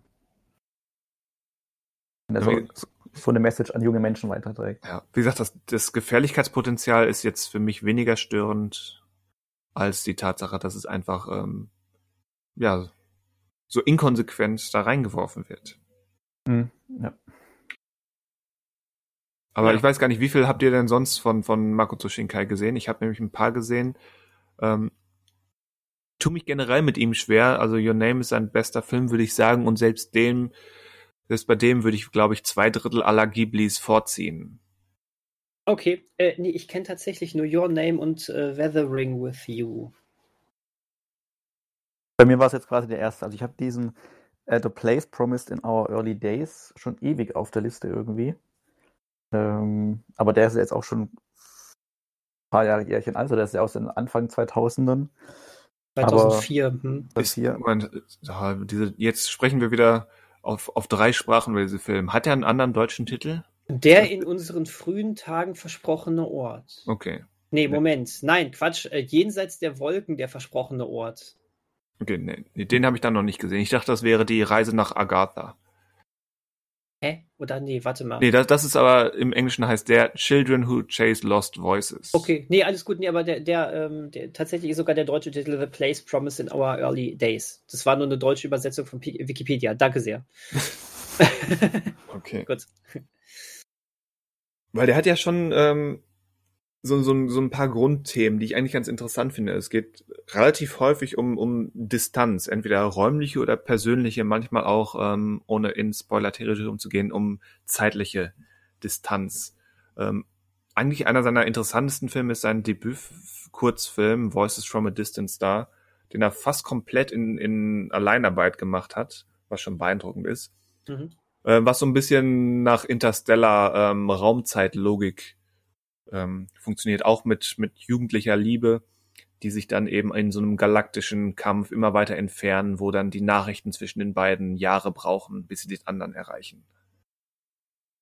Ähm, Okay. und, und diese An Ansätze auch bei 5 Centimeters per Second ähm, finde ich immer interessant, aber für mich hat er das nie so gut getroffen wie bei Your Name. Und auch Your Name, wie gesagt, ist ein Film, den ich nur mit Einschränkungen mag, weil ich glaube, ich hätte so eine konkretere Body-Switch-Romanze besser gefunden als das, was dann im, in der zweiten Hälfte ähm, passiert. Aber, aber trotzdem, Your Name ist sehr, sehr gut. Weathering with You durchwachsen. Wie das Wetter. Wie das Wetter. Ähm, ich muss tatsächlich sagen, trotz ähm, der angesprochenen Kritikpunkte, ähm, die ich auch, auch so total nachvollziehen kann, ähm, bis auf das Ende mag ich diesen Film eigentlich, also We- Weathering with You, ähm, was aber auch ähm, an, für, für, mich so ein bisschen an dem Feeling dieses Films liegt. Ähm, schwer zu sagen. Also ich habe jetzt jetzt zweimal gesehen und irgendwie, ich habe den beide Male aber auch irgendwie trotz aller Unzulänglichkeiten irgendwie genossen. Und ähm, da, dazu sei einmal hier aber auch noch ähm, erwähnt, ähm, dass ich diesen Film von allem anderen abgesehen auch technisch unglaublich schön finde. Finde, dass der wirklich hübsch ist. Der ist hübsch mit ein, zwei Einschränkungen, die ich, es ist vielleicht kleinkrämerisch, ähm, oder gewisse Forts, ähm, Vorlieben im Animationsbereich. Aber ich finde ihn auch grundsätzlich sehr hübsch. Das Figurendesign ist simpel, aber effektiv. Und auch die Details, die, die Stadtdetails sind teilweise wirklich beeindruckend. Aber dann wieder kommen so ein, so ein paar ähm, CG-Szenen, die, die mich einfach rausreißen.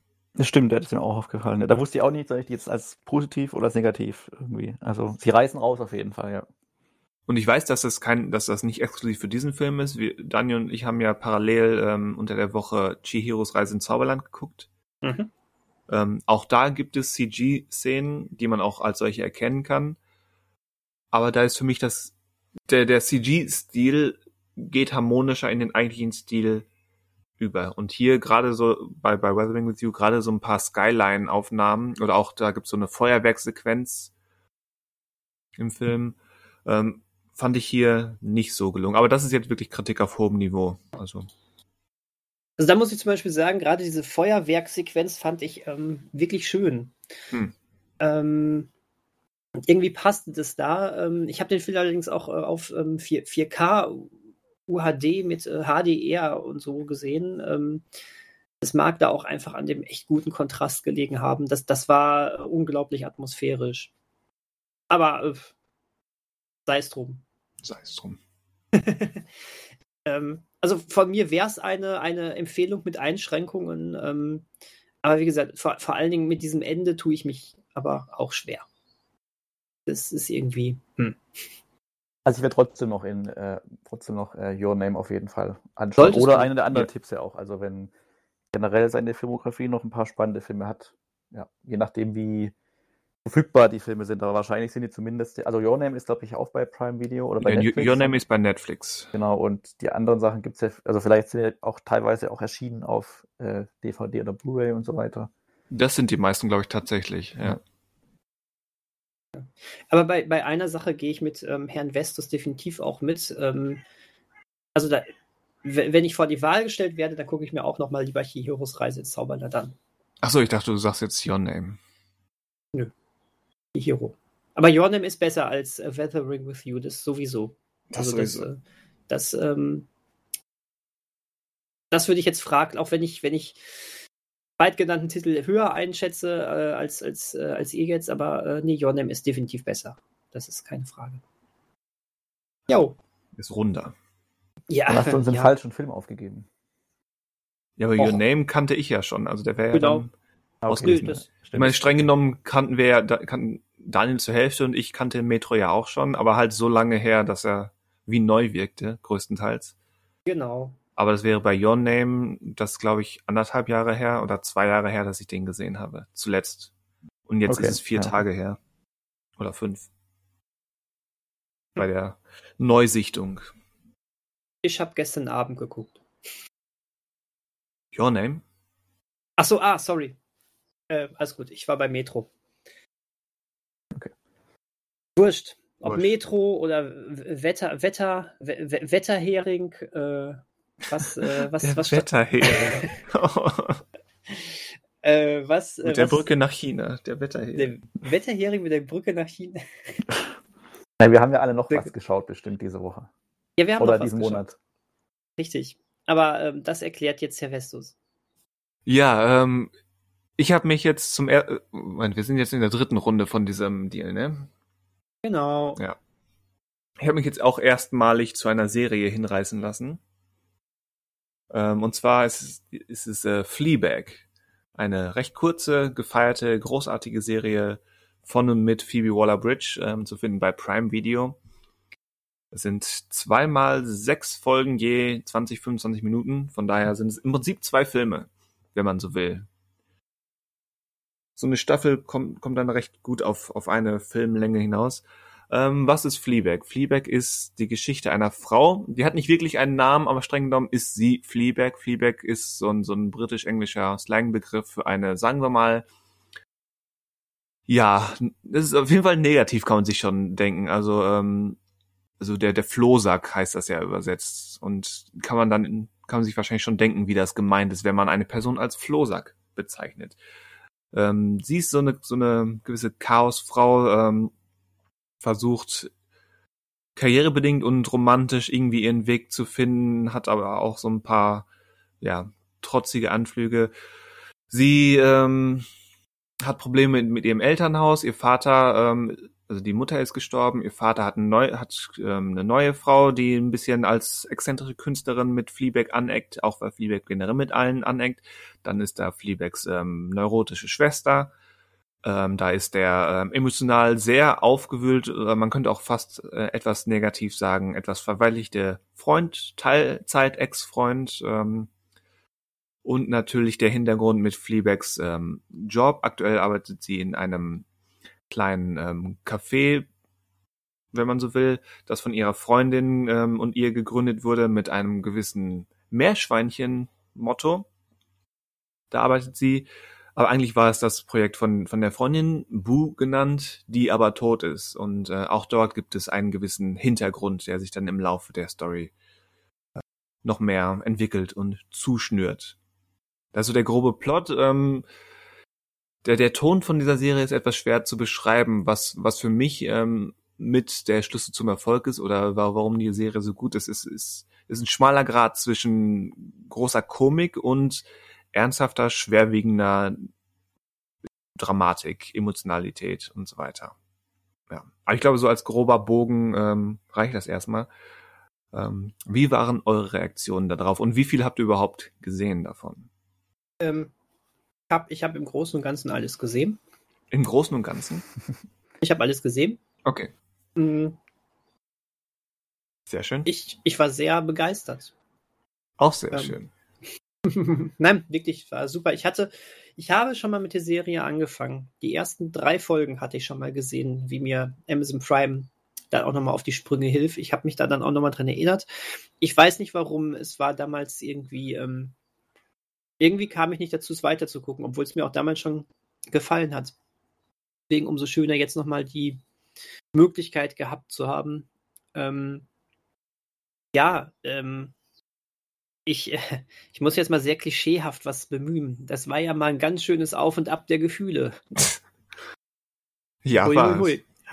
Ähm, und ich habe mich gefreut, ähm, quasi Teil des Lebens von Fleabag geworden zu sein. Man wird ja sehr adressiert. Das fand ich sehr cool. Ein ganz großes, ähm, ganz großer Teil dieser Inszenierung ist ja, dass äh, Fleabag immer wieder die vierte Wand durchbricht Ja. und ähm, sich, un, sich uns offenbart, ähm, wo sie sich doch ja eigentlich keinem anderen der Charaktere offenbart, bis Mhm. zu einem bestimmten Punkt.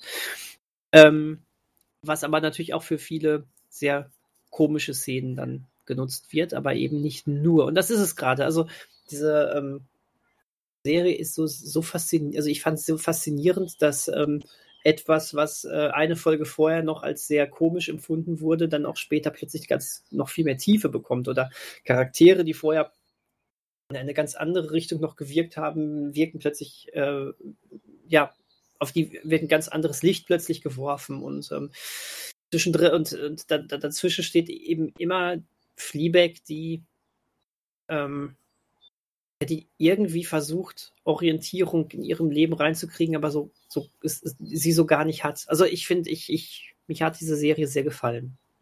Das freut mich sehr. Ja, dem kann ich erstmal beipflichten. Also ich habe auch die ähm, sechs Folgen der ersten Staffel und die sechs Folgen der zweiten Staffel angeschaut. Somit die ganze Serie. Und ähm, gerade der Punkt mit, also dass er dieser Hin- und Herschwing zwischen Komik und Drama, also ich habe so ein bisschen, also nicht gebraucht, aber ähm, so eigentlich mit Ende der ersten Staffel war ich dann quasi so voll- drin und habe auch diese Figur, die, also von Fleabag, die ähm, so ein bisschen mir gebraucht hat, bis die irgendwie so auch greifbar wird, ähm, einfach diese sechs Folgen gebraucht. Ähm, nicht, dass ich dann die sechs Folgen nicht gut fand, aber den Weg habe ich irgendwie gebraucht, um so richtig durchzusteigen und hinter der Figur zu stehen oder quasi ihre Emotionen alles oder zu verstehen, worauf die Serie eigentlich hinaus möchte, beziehungsweise was auch gut ist, ähm, nach zwei Staffeln ist es jetzt nicht so, dass das quasi auserzählt wurde oder sie als Figur auserzählt ist, meines, meiner Ansicht nach. Ähm, aber das passt auch so zur Serie. Es könnte natürlich noch weitergehen mit dieser Serie, aber es ist auch für sich erstmal, kann das auch stehen. Und ähm, es ist halt nicht diese klassische Frauenliebes- Komik, Comedy äh, mit 30er äh, Prime-Serie. Also dieses typische Genre, was ich jetzt beschrieben habe, was man ganz oft findet. ähm, sondern es, ja, es wirkt so ein bisschen auch nahbarer, weil die Figuren nicht so, also alle Figuren nicht perfekt sind und die Probleme so ein bisschen ähm, alltäglicher wirken. Also es ist alles so ein bisschen weniger perfekt, als man sonst erwarten würde, vielleicht in solchen Serien. Und ähm, dadurch ähm, aber, ja, ist es für mich auch emotionaler greifbarer einfach gewesen und hatte dann, wie gesagt, spätestens dann mit der zweiten Staffel, aber eigentlich auch schon mit der ersten Staffel, ähm, ja gut, nicht Spaß, ist jetzt falsch gesagt, aber ähm, hat mir auch sehr, sehr gefallen. Und ich habe damals auch nachgeschaut, ähm, nur wirklich die erste Folge geschaut vor Monaten oder Jahren, kein, gut, so alt ist es noch nicht, aber vor längerer Zeit. Ja, Und ich weiß auch- 2016 ist die Serie, ist die erste Staffel erschienen. Aber ich habe, glaube ich, die erste geschaut, als die zweite auch schon ähm, Okay. erschienen. Also dann kann es nicht so lange her sein, weil die zweite ist, glaube ich, ja 2019, glaube ich, erschienen. Ich glaube auch, ja. Ähm, aber ich kann, weiß auch, kann es gar nicht mehr sagen, warum ich damals jetzt nur die erste geschaut habe. Vielleicht lag es daran, dass sie jetzt nicht als Figur direkt so greifbar ist. Und gut, dieses durch die vierte Wand, diese vierte Wand brechen, ähm, ist jetzt nichts Neues. Aber ich fand es eigentlich hier ganz gut eingesetzt, weil es immer so, ja, also so elegant halt mitschwingt die ganze Zeit. Es wird halt durchgehend ist die vierte Wand eigentlich gebrochen, aber man ist dadurch nicht irgendwie rausgerissen. Und ähm, Sie, hält- sie hält ja selten so große Monologe.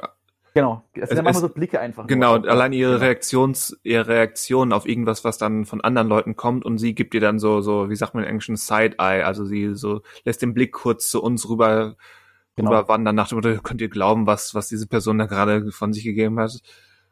Exakt. Und ähm, deswegen funktioniert auch das ähm, Mittel eigentlich sehr gut und wirkt gar nicht irgendwie ausgelutscht oder überflüssig oder nur so als Spielerei, sondern das passt sich gut einfach an und man, ich würde sagen, man bemerkt es gar nicht mehr so richtig oder es ist einfach Teil von dem Ganzen und ähm, hat halt nicht diesen Rausreißeffekt oder diesen Reflexionsding, dass man dann irgendwie jetzt jedes Mal das ganz, ganz toll findet und äh, irgendwie drüber nachdenkt, sondern man studiert das einfach und äh, findet das einfach, ähm, gehört dazu. Ja, Daniel hat das eigentlich ganz, ganz hübsch formuliert. Sie offenbart etwas auch über sich, was Genau. ja niemanden Mhm. sonst offenbart und nicht mal sich selbst so wirklich.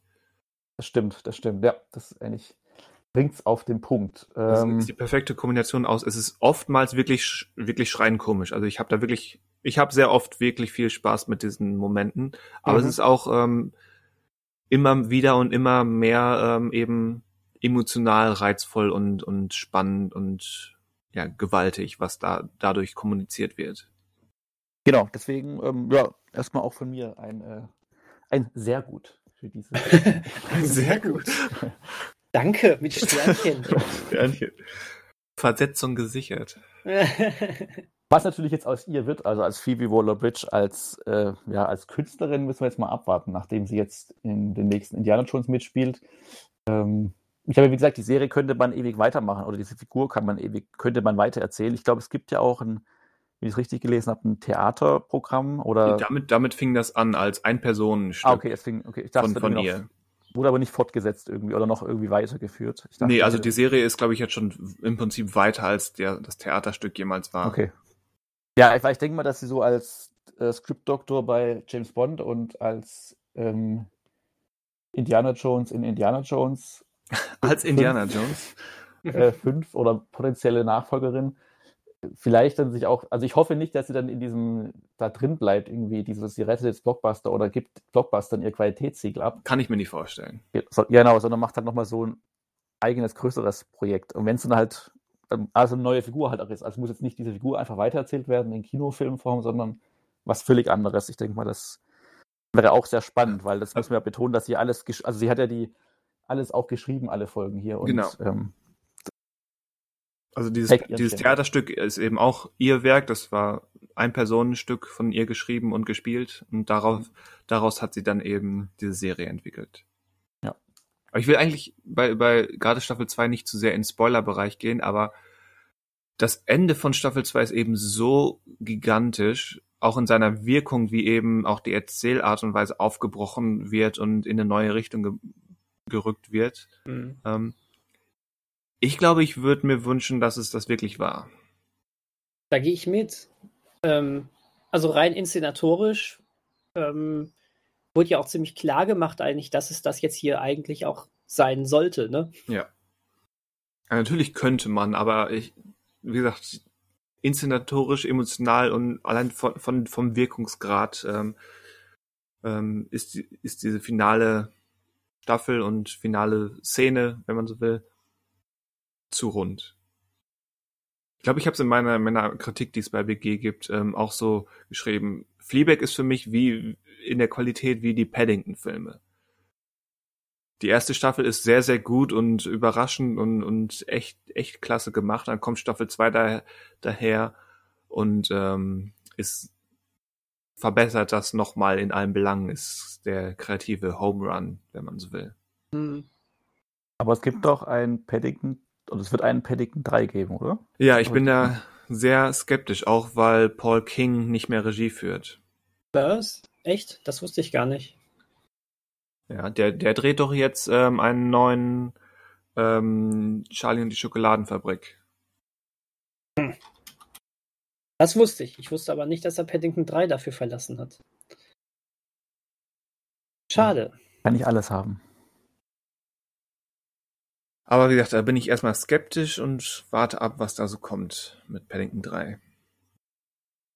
Bei Fleabag Ja, Staffel 3 wäre ich auch skeptisch, würde es aber natürlich auch sofort, wenn es wenn es mir vorgesetzt wird, ähm, an mich nehmen und gutieren. Aber ich glaube, es braucht es nicht. Und ich Ich wahrscheinlich, oder war glaube bisher auch auch nicht, im gut, ich war, wahrscheinlich war sie auch viel zu beschäftigt, als dass sie überhaupt ins Gespräch kommen könnte, eine dritte Staffel jetzt erstmal. Ja gut, aber, Aber sie, also war, sie war schon nach Staffel 1 sehr beschäftigt. Sie hatte ja auch ähm, zumindest die erste Staffel Killing Eve konzipiert und geschrieben als Showrunnerin. Mhm. Ähm, taucht in ein, zwei anderen Sachen auch auf, ähm, die mir gerade entfallen. Und hat dann doch irgendwie diese, ja, aus meiner Sicht, und offenbar geht das ja nicht nur mir so, ähm, kreativ sehr, sehr gute zweite Staffel hinbekommen. Also Hm. irgendwie wird sie es bestimmt schaffen, da, also wenn sie es denn wollte, da noch irgendwo irgendwann eine dritte Staffel zu machen. Aber ich, ich gehe auch davon aus, dass sie es nicht will. Aber lag es dann an der Vielbeschäftigung, dass auch der Abstand zwischen Staffel 1 und 2 fast drei Jahre waren? Oder Wirklich, also ich habe ein paar Interviews mit ihr gesehen, da hieß es auch, ähm, es war einfach nicht geplant, weil eben Staffel 1 kommt, kommt wohl den, den Grundzügen des Theaterstücks ähm, relativ nahe und damit war es das erstmal. Mhm. Und ähm, dann fehlten einfach oder ähm, hatte sie gar keine, zunächst gar keine Absicht oder Ziele, das weiterzuführen. Die mussten sich erst kreativ entwickeln, nicht weil sie eben eine Staffel 2 produzieren wollte, sondern erst ähm, mit dieser, mit diesem kreativen Antrieb überhaupt etwas zu erzählen zu haben, für das es sich lohnt. Ah, okay. Ja, stimmt, wenn man so, ja, das jetzt, wenn man so anschaut, eins und zwei zusammen, dann bin ich jetzt gar nicht so drauf. Also wenn man so nur Staffel 1 für sich betrachtet und dann mal guckt, wie sie dann am Ende der ersten Staffel auch dasteht, könnte man das auch für sich sehen, aber es ist halt ein anderes, es wäre ein anderes Ende für die Figur oder Ja. quasi vorläufiges Ende der Figur. Wenn man denkt, dass es natürlich noch weitergehen kann im Kopf und so weiter, aber Und, und die Film- und Fernsehwelt ähm, hätte auf den Hot Priest verzichten müssen. Den attraktiven Priester. Der eine zentrale, oder der die zentrale Nebenfigur in Staffel 2 ist. Mhm. Unglaublich cooler Charakter übrigens. Ja. Wirklich ähm, toll geschrieben, toll dargestellt von Andrew Scott, Mhm. den man wahrscheinlich, die die meisten wahrscheinlich als Moriarty aus äh, von der ähm, von den Cumber, Cumberbatch äh, Sherlock Holmes Filmen kennen. oder als Soldier on the Beach bei Saving Private Ryan. Gerade. Äh, ja, genau. Das fiel mir jetzt direkt als zweites ein. Ähm, Hat das was gebracht, muss man mal überlegen. Also Saving Soldier on the Beach. ähm, ist ja auch, also den hat man ja auch irgendwie von der ersten Minute an gern gehabt, oder? Ja, vor allem, weil er auch ähm, als Priesterfigur schon für sich genommen ziemlich komplex und spannend ist. Hm. Weil er ist ja nicht einfach ein Priester, sondern er hat ja in, in seiner eigenen Beziehung zu, zum Priesterdasein und zu seiner eigenen Vergangenheit, zu Religion und, und so weiter. Da sind ja schon ähm, Dimensionen drin, die spannend sind. Und dass dann so eine Figur auf eine Figur wie Fleabag trifft, ist natürlich großartig. Aber überhaupt sind alle, alle Nebenfiguren hier super interessant. Insbesondere natürlich Claire, die Schwester, Hm. die ja so etwas wie die zweite Hauptfigur ist, wenn man so will. Absolut. Oder auch die Rivalität dann mit, mit der neuen Stiefmutter, gespielt von Oscar-Preisträgerin ähm, Olivia Colman. Oh, oh Gott, ja. Die hat man ja auch sehr gern gehabt, ne? Ja. Ah. Also aber, ich, aber spätestens am Ende der ersten Staffel merkt man ja auch so ein bisschen, dass man, und das, das, das weiß die Serie, das macht die Serie meiner Meinung nach ganz bewusst, ähm, sie, sie führt uns vor, wie, wie sie uns manipuliert hat, die Serie, durch diese Erzählperspektive, durch, dadurch, dass wir Fleabag als ähm, sehr parteiische Erzählerin folgen. hm. hm. Und das trägt dann spätestens im Finale ähm, der ersten Staffel Früchte. Ja, gut, klar. Aber trotzdem, oh, das hat Olivia Colman so gut gemacht, ne? Ja. Äh, sehr, sehr, sehr coole und sehr wandlungsfähige Darstellerin übrigens, muss man an der Stelle einfach auch nochmal sagen. Ich glaube, ich zum ersten Mal bewusst bei Hot Fuzz Ja, ich wusste. gelernt habe. Ich kann auch Frauen flachlegen. Da kam ein Film raus, der es gerade mal auf Platz 78 der besten Komödien schafft. 98. 98. 98 war das sogar. Ja, der Film war ganz hinten bei den besten Scheiße. Komödien. Okay, Ach du gut. Scheiße. Ja. gut, die Wunde wollen wir jetzt hier nochmal aufreißen. Nee. Also ich habe die, glaube ich, wahrgenommen, habe ich sie zuerst mal bei der Serie Broadchurch. Ähm, Ja, ja. glaube ich, da habe ich sie bewusster wahrgenommen. Also ich habe wahrscheinlich Hot Fuzz vorher gesehen, aber quasi jetzt, ja, sie nicht so abgespeichert, ein groß. Ähm, aber jetzt würde sie natürlich auch da auffallen, ja. Wahrscheinlich war sie für die zweite Staffel Fleabag auch ein bisschen teurer. Oder könnte teurer gewesen sein. ja war sie dann aber schon- 2000, 2016 war ja auch schon. Ja, aber Ähm, eher ist, also ihre, war eher steigend dann bei ihr die Popularität, würde ich sagen, zwischen 16 und 19. Ja, vielleicht hat sie ihr- auch einfach nur Bock auf die Serie gehabt. Ich glaube nicht. Ja, genau, also ich muss jetzt, ich will jetzt nicht hier unterstellen, dass sie da jetzt äh, Geld, mehr Geld wollte oder da raffgierig war. Ja, also wirklich. Aber sie hätte die Möglichkeit, ihren steigenden Inzidenz zu nutzen. Ihre, ihre steigende Inzidenz. Ja, um, im, im, Jetzt hören wir mal auf im mit Pandemiejargon Inzidenzen zu bleiben. Aber echt. Sprechen wir lieber über Fleabag als für mich ein Musterbeispiel dafür, dass eine Hauptfigur nicht sympathisch zu sein braucht. Mhm. Ja, aber sie ist sie denn auch, also ich würde sie jetzt weder als sympathisch noch als unsympathisch bezeichnen. Eben, also zu sagen, sie ist nicht, sie ist ähm, keine sympathische Hauptfigur, heißt nicht, dass sie automatisch unsympathisch ist. Mhm. Ja. Äh, das auf jeden Fall, ja. Also es macht sie als Figur ja auch spannender. Also ist Genau. das, was ich auch meinte mit, ähm, ich fand sie erst nicht ganz greifbar, was vielleicht daran liegt, dass sie halt nicht als Sympathieträgerin so aufgebaut wird oder man quasi selber finden muss, wie man Dinge bewertet, die sie tut oder die sie sagt oder gemacht hat. Ähm, aber das macht im Endeffekt alles auch interessanter.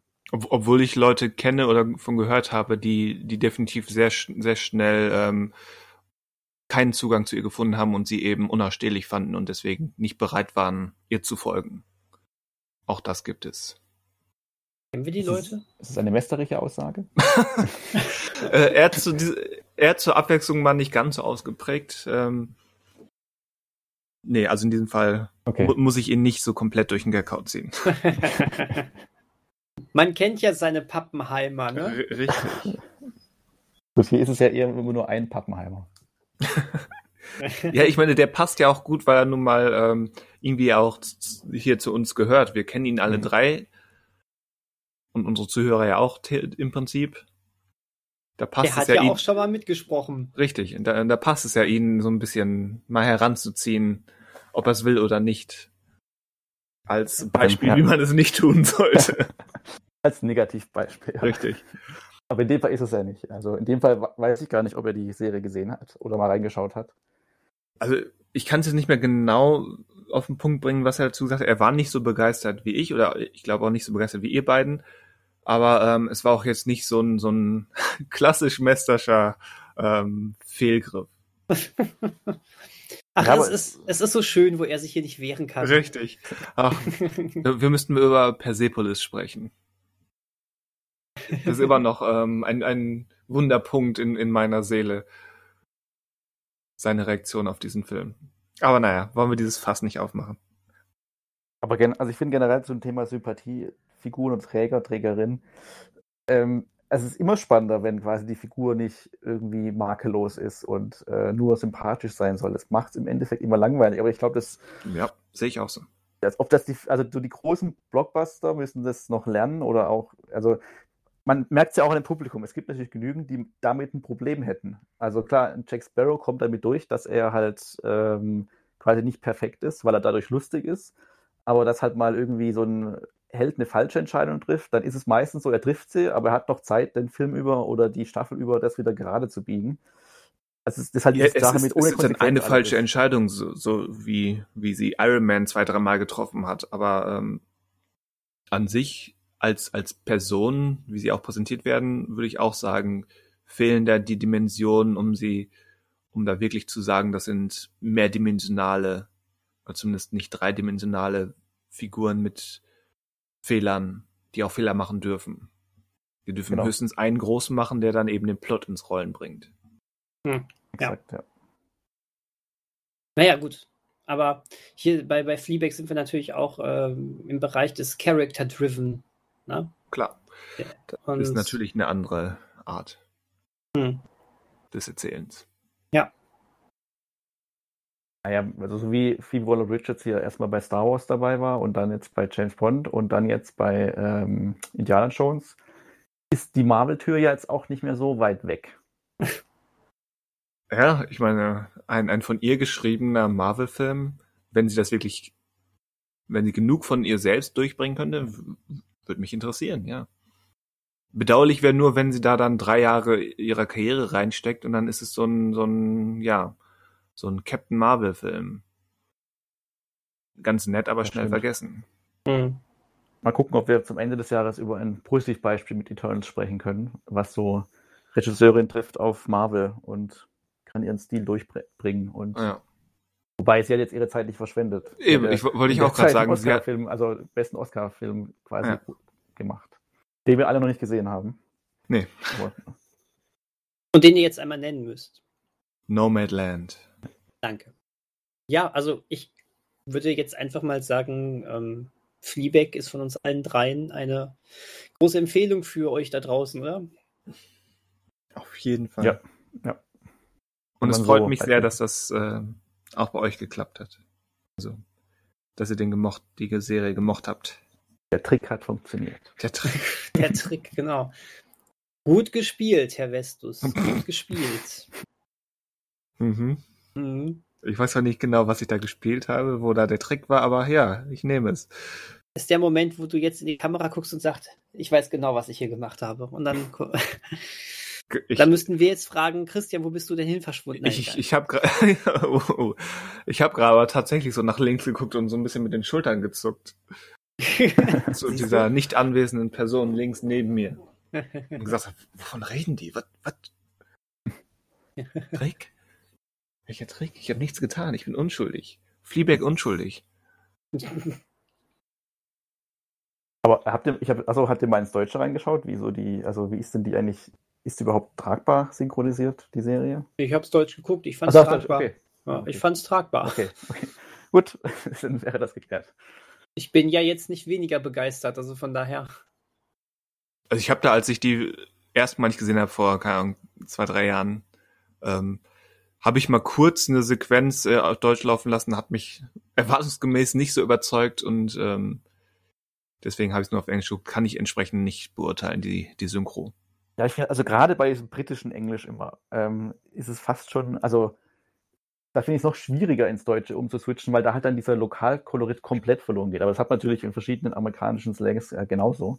Ja. Ähm, aber ja, also wie, man kann es, wir haben es ja jetzt im Beispiel auch, man kann es auf Deutsch schauen. Und Ich, ich es meine, das hatten wir ja sogar bei Metro, wo ähm, wo Eddie Murphys Teilzeitbeziehung Freundin da Stimmt, ähm, stimmt, ihre ja. britische Herkunft genommen wurde. Genau. halt, Mensch, da schließt sich der Kreis. Da schließt über, sich der Kreis. über die Sprache.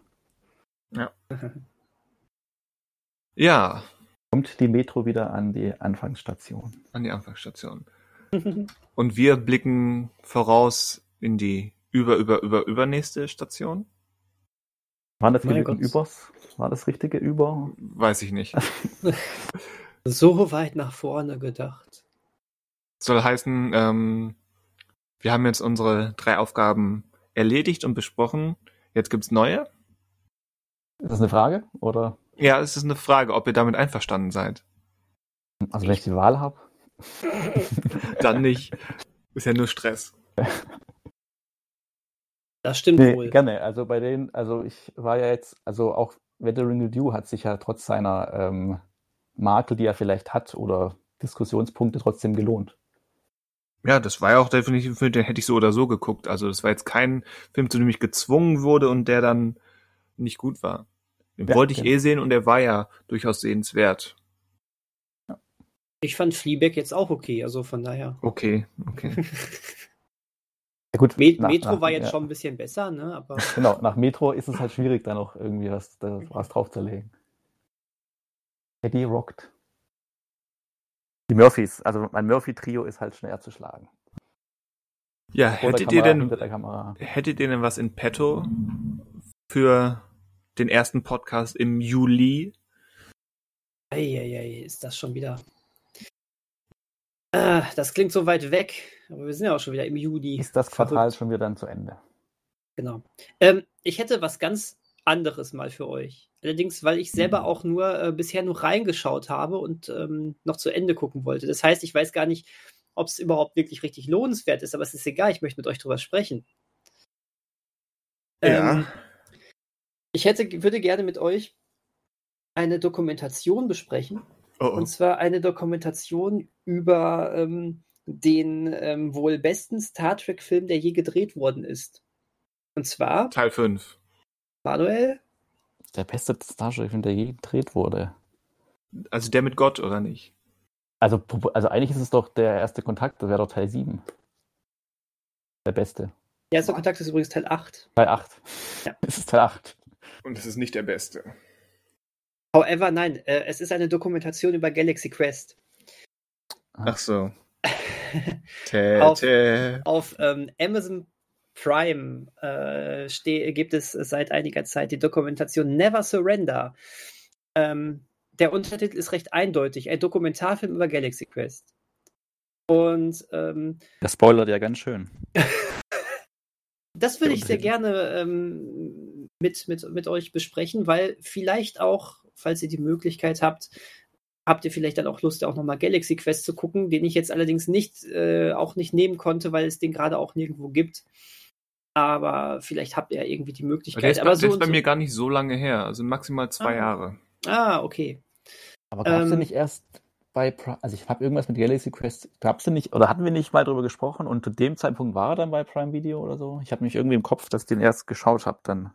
Aber ich, egal. Boah, ich weiß, ich weiß Ja. es nicht. Auf jeden Fall Never Surrender, weil es hat mich ehrlich gesagt auch ziemlich umgehauen, dass Galaxy Quest offensichtlich ähm, genug Impact hatte, äh, dass es eine ganze Dokumentation über ihn gibt und über, ähm, über die Fans von Galaxy Quest. Mir wäre es so gar nicht so richtig, mir war das so gar nicht bewusst, dass es das äh, zumindest in Amerika offensichtlich, ähm, ja, offensichtlich so wichtig war. ähm, deswegen, das wäre, das wäre in dem Fall für ähm, meine Aufgabe für euch. Und für, auch noch für mich, weil ich habe ja auch nur ein bisschen bisher davon gesehen. Okay.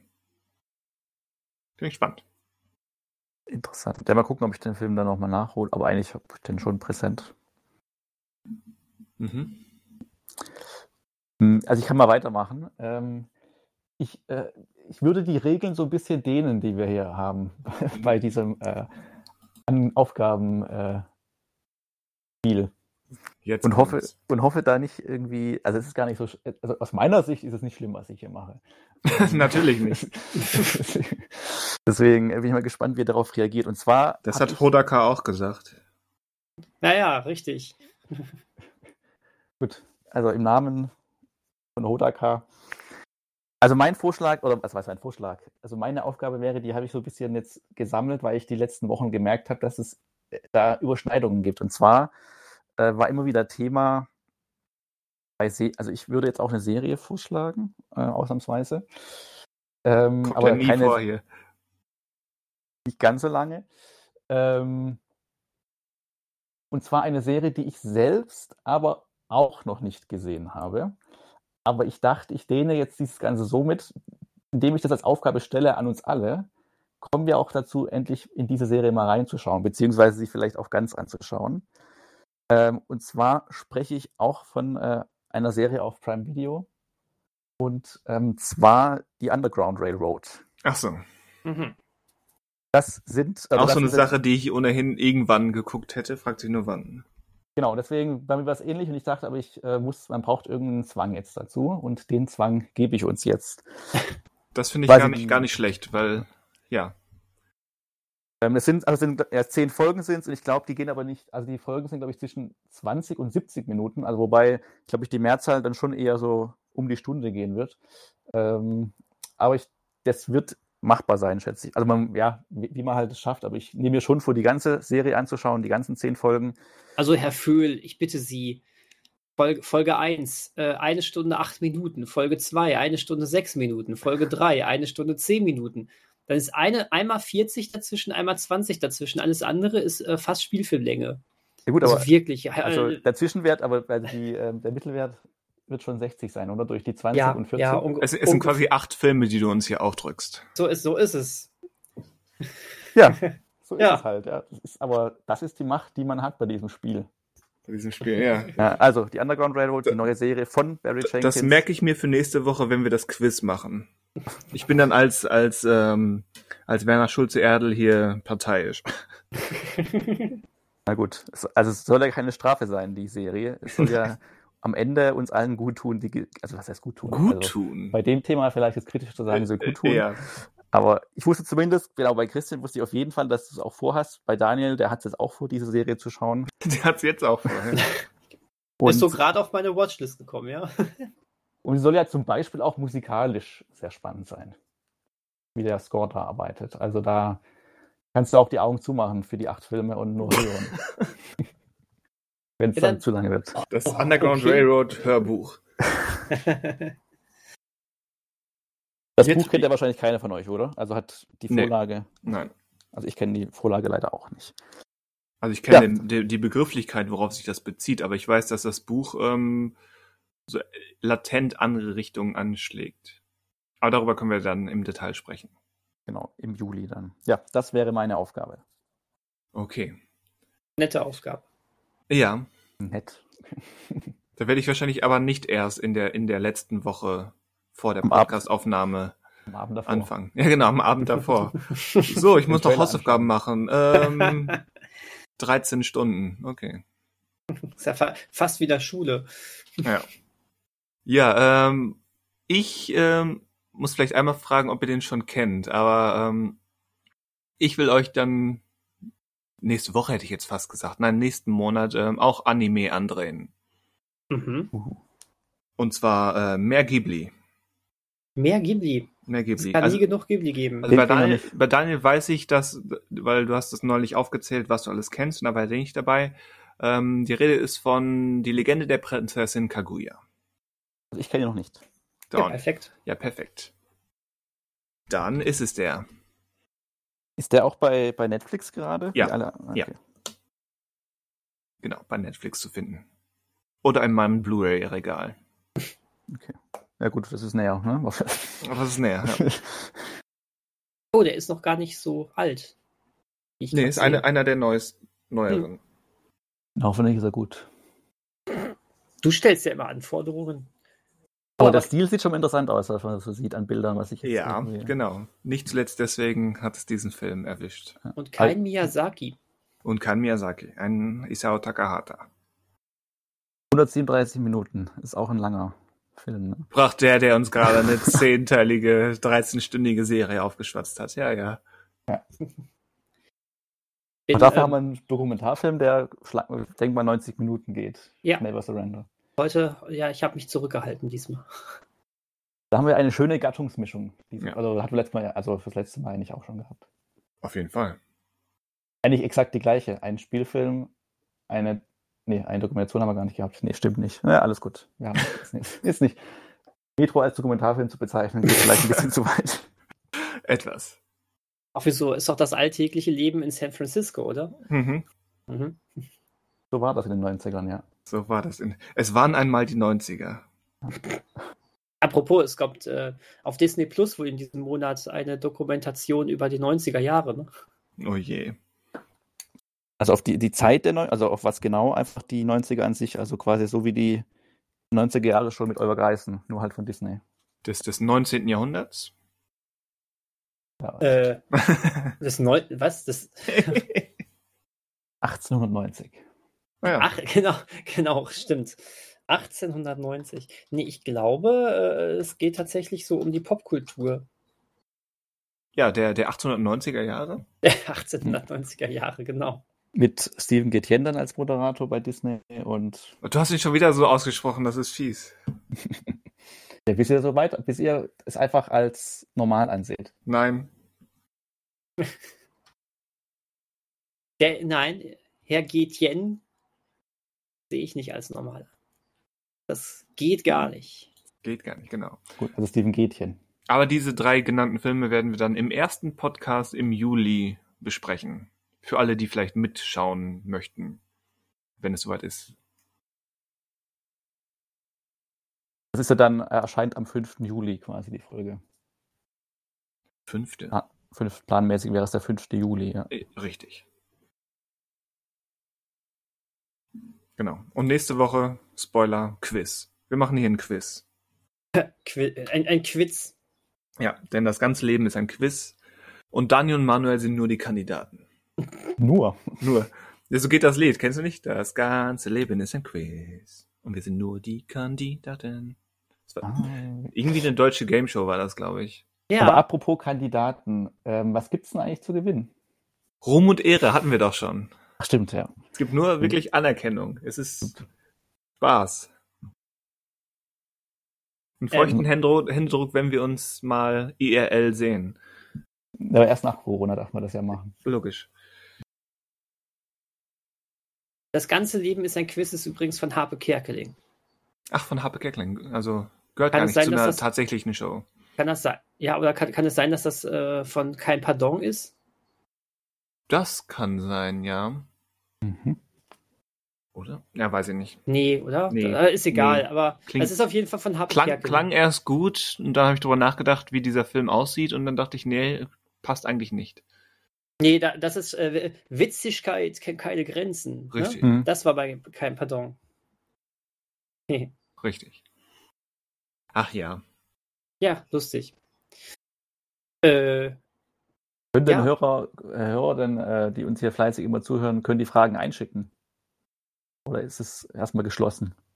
Dürfen sie, also ähm, im Prinzip nehme ich, gucke ich die mir die, die dann an, also bei uns im Forum bereits gesehen.de darf das gerne hinterlassen werden. Ähm, aber so die meisten stehen schon, so wie ich mir das aufgebaut habe. Aber so ein paar Lücken sind noch zu füllen. Von daher immer mein Herr damit. man, kann, man kann sich noch einbringen. Das ist ja ein interaktiver Podcast. Und, und wenn sowas Spaß macht, dann äh, machen wir das vielleicht in absehbarer Zeit nochmal. Dann, dann bin ich einer der Kandidaten und einer von euch beiden ist der Quizmaster. Du bist der Kandidat und wir sind Quizmaster. Alleine. Ach so, ah, ich bin alleine der Kandidat. Okay. Hm. Ich glaube, das ist mir unangenehm. Da ne, du, wir können ja machen, du spielst dann einfach gegen den Gewinner oder so zum Beispiel. Oder Zum- gut, der Gewinner kann entscheiden, ob er dann herausgefordert werden will oder ob er dann nächstes Mal die Fragen stellen möchte. Ja, also mal gucken. So. Also alles, alles ist möglich. Alles ist möglich. Wir gucken mal, wie das nächste Woche funktioniert. Genau. Haben wir auch einen Telefonjoker? Nein, aber ein Google-Joker. Aber das, das klären wir dann ähm, ja nächste Woche. Ach Ich so. habe mir da schon Gedanken gemacht. Ich dachte, ich dürfte, ich dürfte live Christian Mester anrufen. Das Ja, wäre interessant. Äh, Wenn es passt, wenn er bereit, oder gut, er muss halt Bescheid wissen. Er wird in den nächsten drei, vier Stunden vielleicht angerufen. Ja, Also ich- er. Ich wollte eh noch mit ihm sprechen und einmal so ein paar Fragen durchgehen, ähm, dass, damit ich das zumindest mit einem besprochen habe, nicht, dass ich irgendwie zu hoch oder zu niedrig ziele.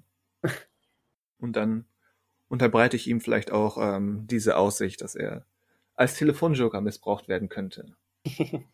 Das heißt, er steht einmal für Negativbeispiel, ist aber gleichzeitig auch für die Qualitätssicherung zuständig. Ja. Ja, so funktioniert das der heutigen Wie, Zeit. wie war das? Also Personen haben Schichten, haben Facetten, wie Zwiebeln. Stimmt, ja. Und dann gibt's die Leute, die einfach nur die, die einfach nur schälen. Die einfach nur schälen, ja. Immer nur geschält werden. Genau. Und mit dieser seltsamen Analogie äh, entlassen wir euch in eine schöne neue Woche, würde ich sagen. Naja, kommt ja zum Glück noch was. Da kommt noch was? Kommt noch was. Also ich habe alles gesagt, was ich zu sagen habe. Ich auch, aber Du deswegen. willst nichts mehr sagen jetzt. Also das heißt, wenn du jetzt noch was sagst, musst du bezahlen. Ja. Okay. Jedes Wort.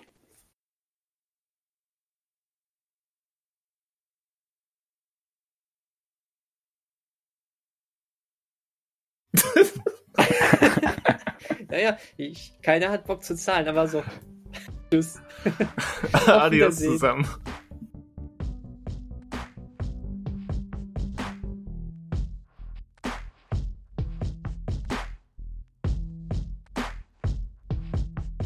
Wer zögert, verliert. Ja, Wobei ich, du jetzt seit ich sage, ich traue mich nicht mehr und Daniel klickt auf Start. Ich habe jetzt so eine Damenstimme, die mir immer sagt, was hier passiert seit heute. Ja, weil du wurde wieder gerade gesagt, auf einem neuen Rechner bist und da hast du sie noch nicht abgestellt. Ich wusste gar nicht, was überhaupt. Ähm, darum kümmere ich mich erstmal live jetzt. Live. So, ich Die, gehe, die, die nette Dame von Teamspeak muss die Klappe halten.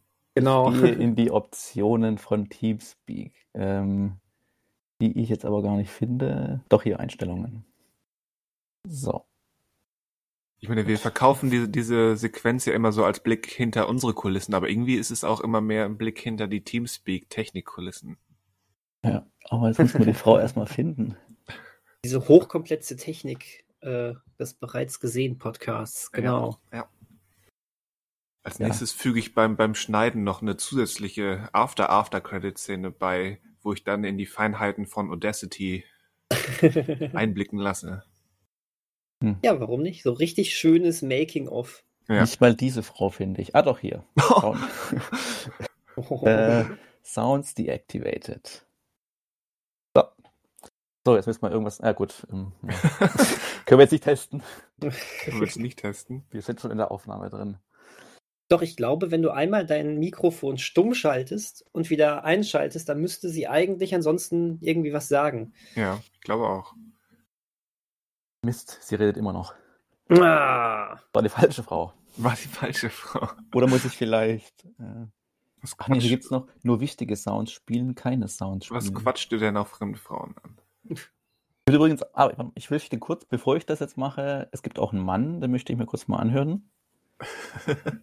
Wir wollen ja hier so. alle Gruppen bedienen. Ist, also, so.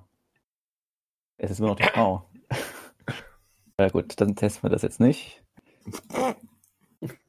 Beziehungsweise hoffe ich, jetzt müsste. Nein. Labert immer noch. Gut, egal. Also, anscheinend bekomme ich diese Frau nicht mehr los. Oder ich muss vielleicht das Programm neu starten, aber das machen wir jetzt nicht. Also, Ja, das nee. nee. mir jetzt doch zu aufwendig. Gut. Sei, seien Sie live dabei, wie Herr Föhl seine Computerprobleme in den Griff zu kriegen versucht. Ich versuche die Probleme mit einer Frau zu klären, ja nicht.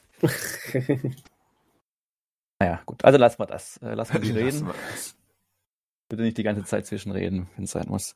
Es ist ja jetzt der Punkt, der letzte Zeitpunkt, an dem quasi Dan und ich nicht als Duellisten hier im Podcast sind. Ach so. Möchtest du das auch schon andeuten? Ja. Der letzte. Achso, äh, achso, weiß ich, so, okay.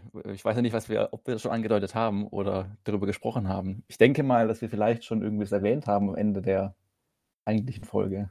Also wir haben ja da, darüber gesprochen, aber ich glaube, ähm, dass wir dann tatsächlich nächste Woche ein Quiz machen, ähm, haben wir noch nicht gesprochen.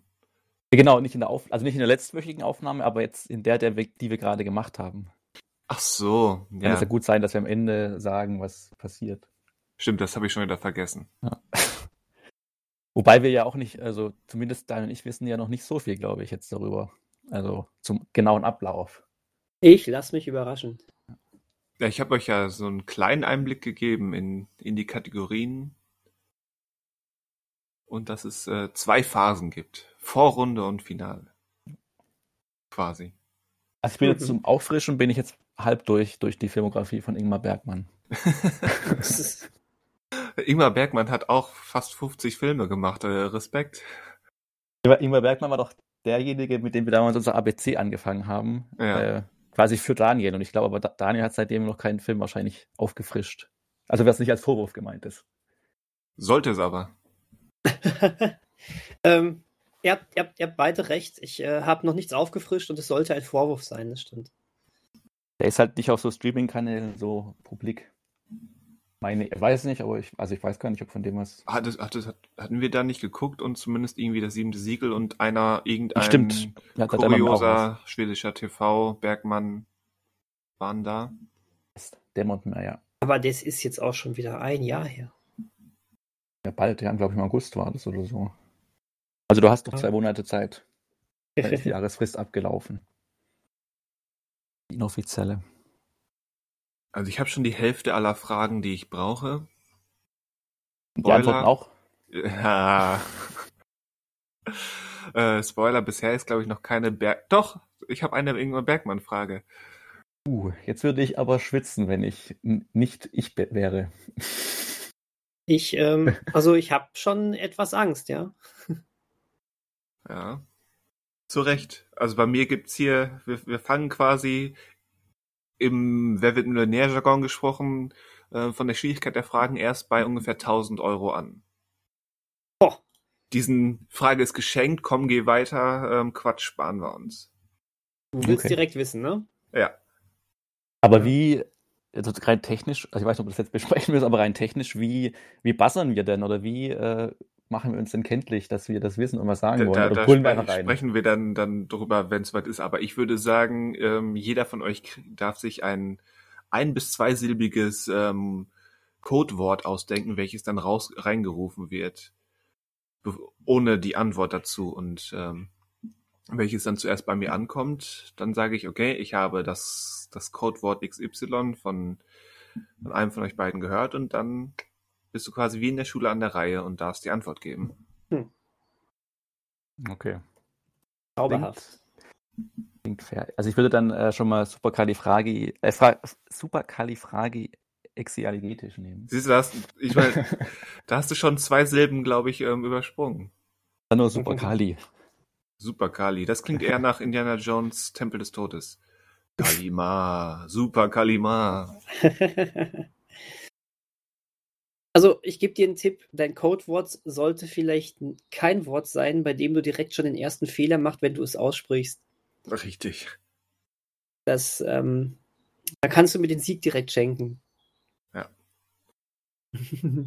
Okay. Diese Option ziehst du also irgendwie mit rein, den Sieg geschenkt zu bekommen.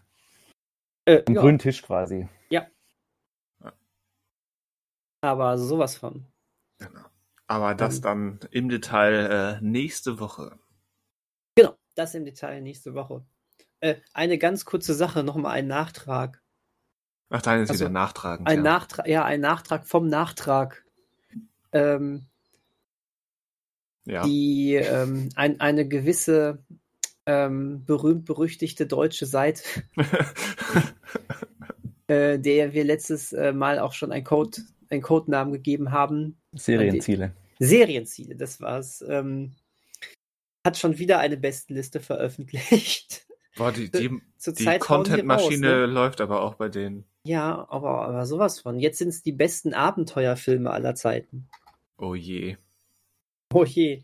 Was, Aber ist auf, Platz, schwierig. was ist auf Platz 1? Ähm, Jäger des verlorenen Schatzes. Wie ist viele richtig. Plätze gibt es denn? 30. 30. Okay. Die Content-Maschine konnte dieses Mal, ähm, musste diesmal schneller sein und nicht auf, ähm, nicht auf äh, Masse gehen. Aber je nachdem, wie sie Abenteuer definieren, aber die haben ja beim letzten Mal auch bewiesen, dass sie nicht nur, also auch außerhalb dieses Jahrtausends gucken, deswegen so in der Top 5, glaube ich, haben, haben sie sowas wie der Schatz der Sierra Madre. Nein. Hm, hm. schon verkackt. Na gut, die, ich weiß nicht, ob sie die drei Indiana Jones Filme nicht auch schon in die Top 5 einfach verteilt haben.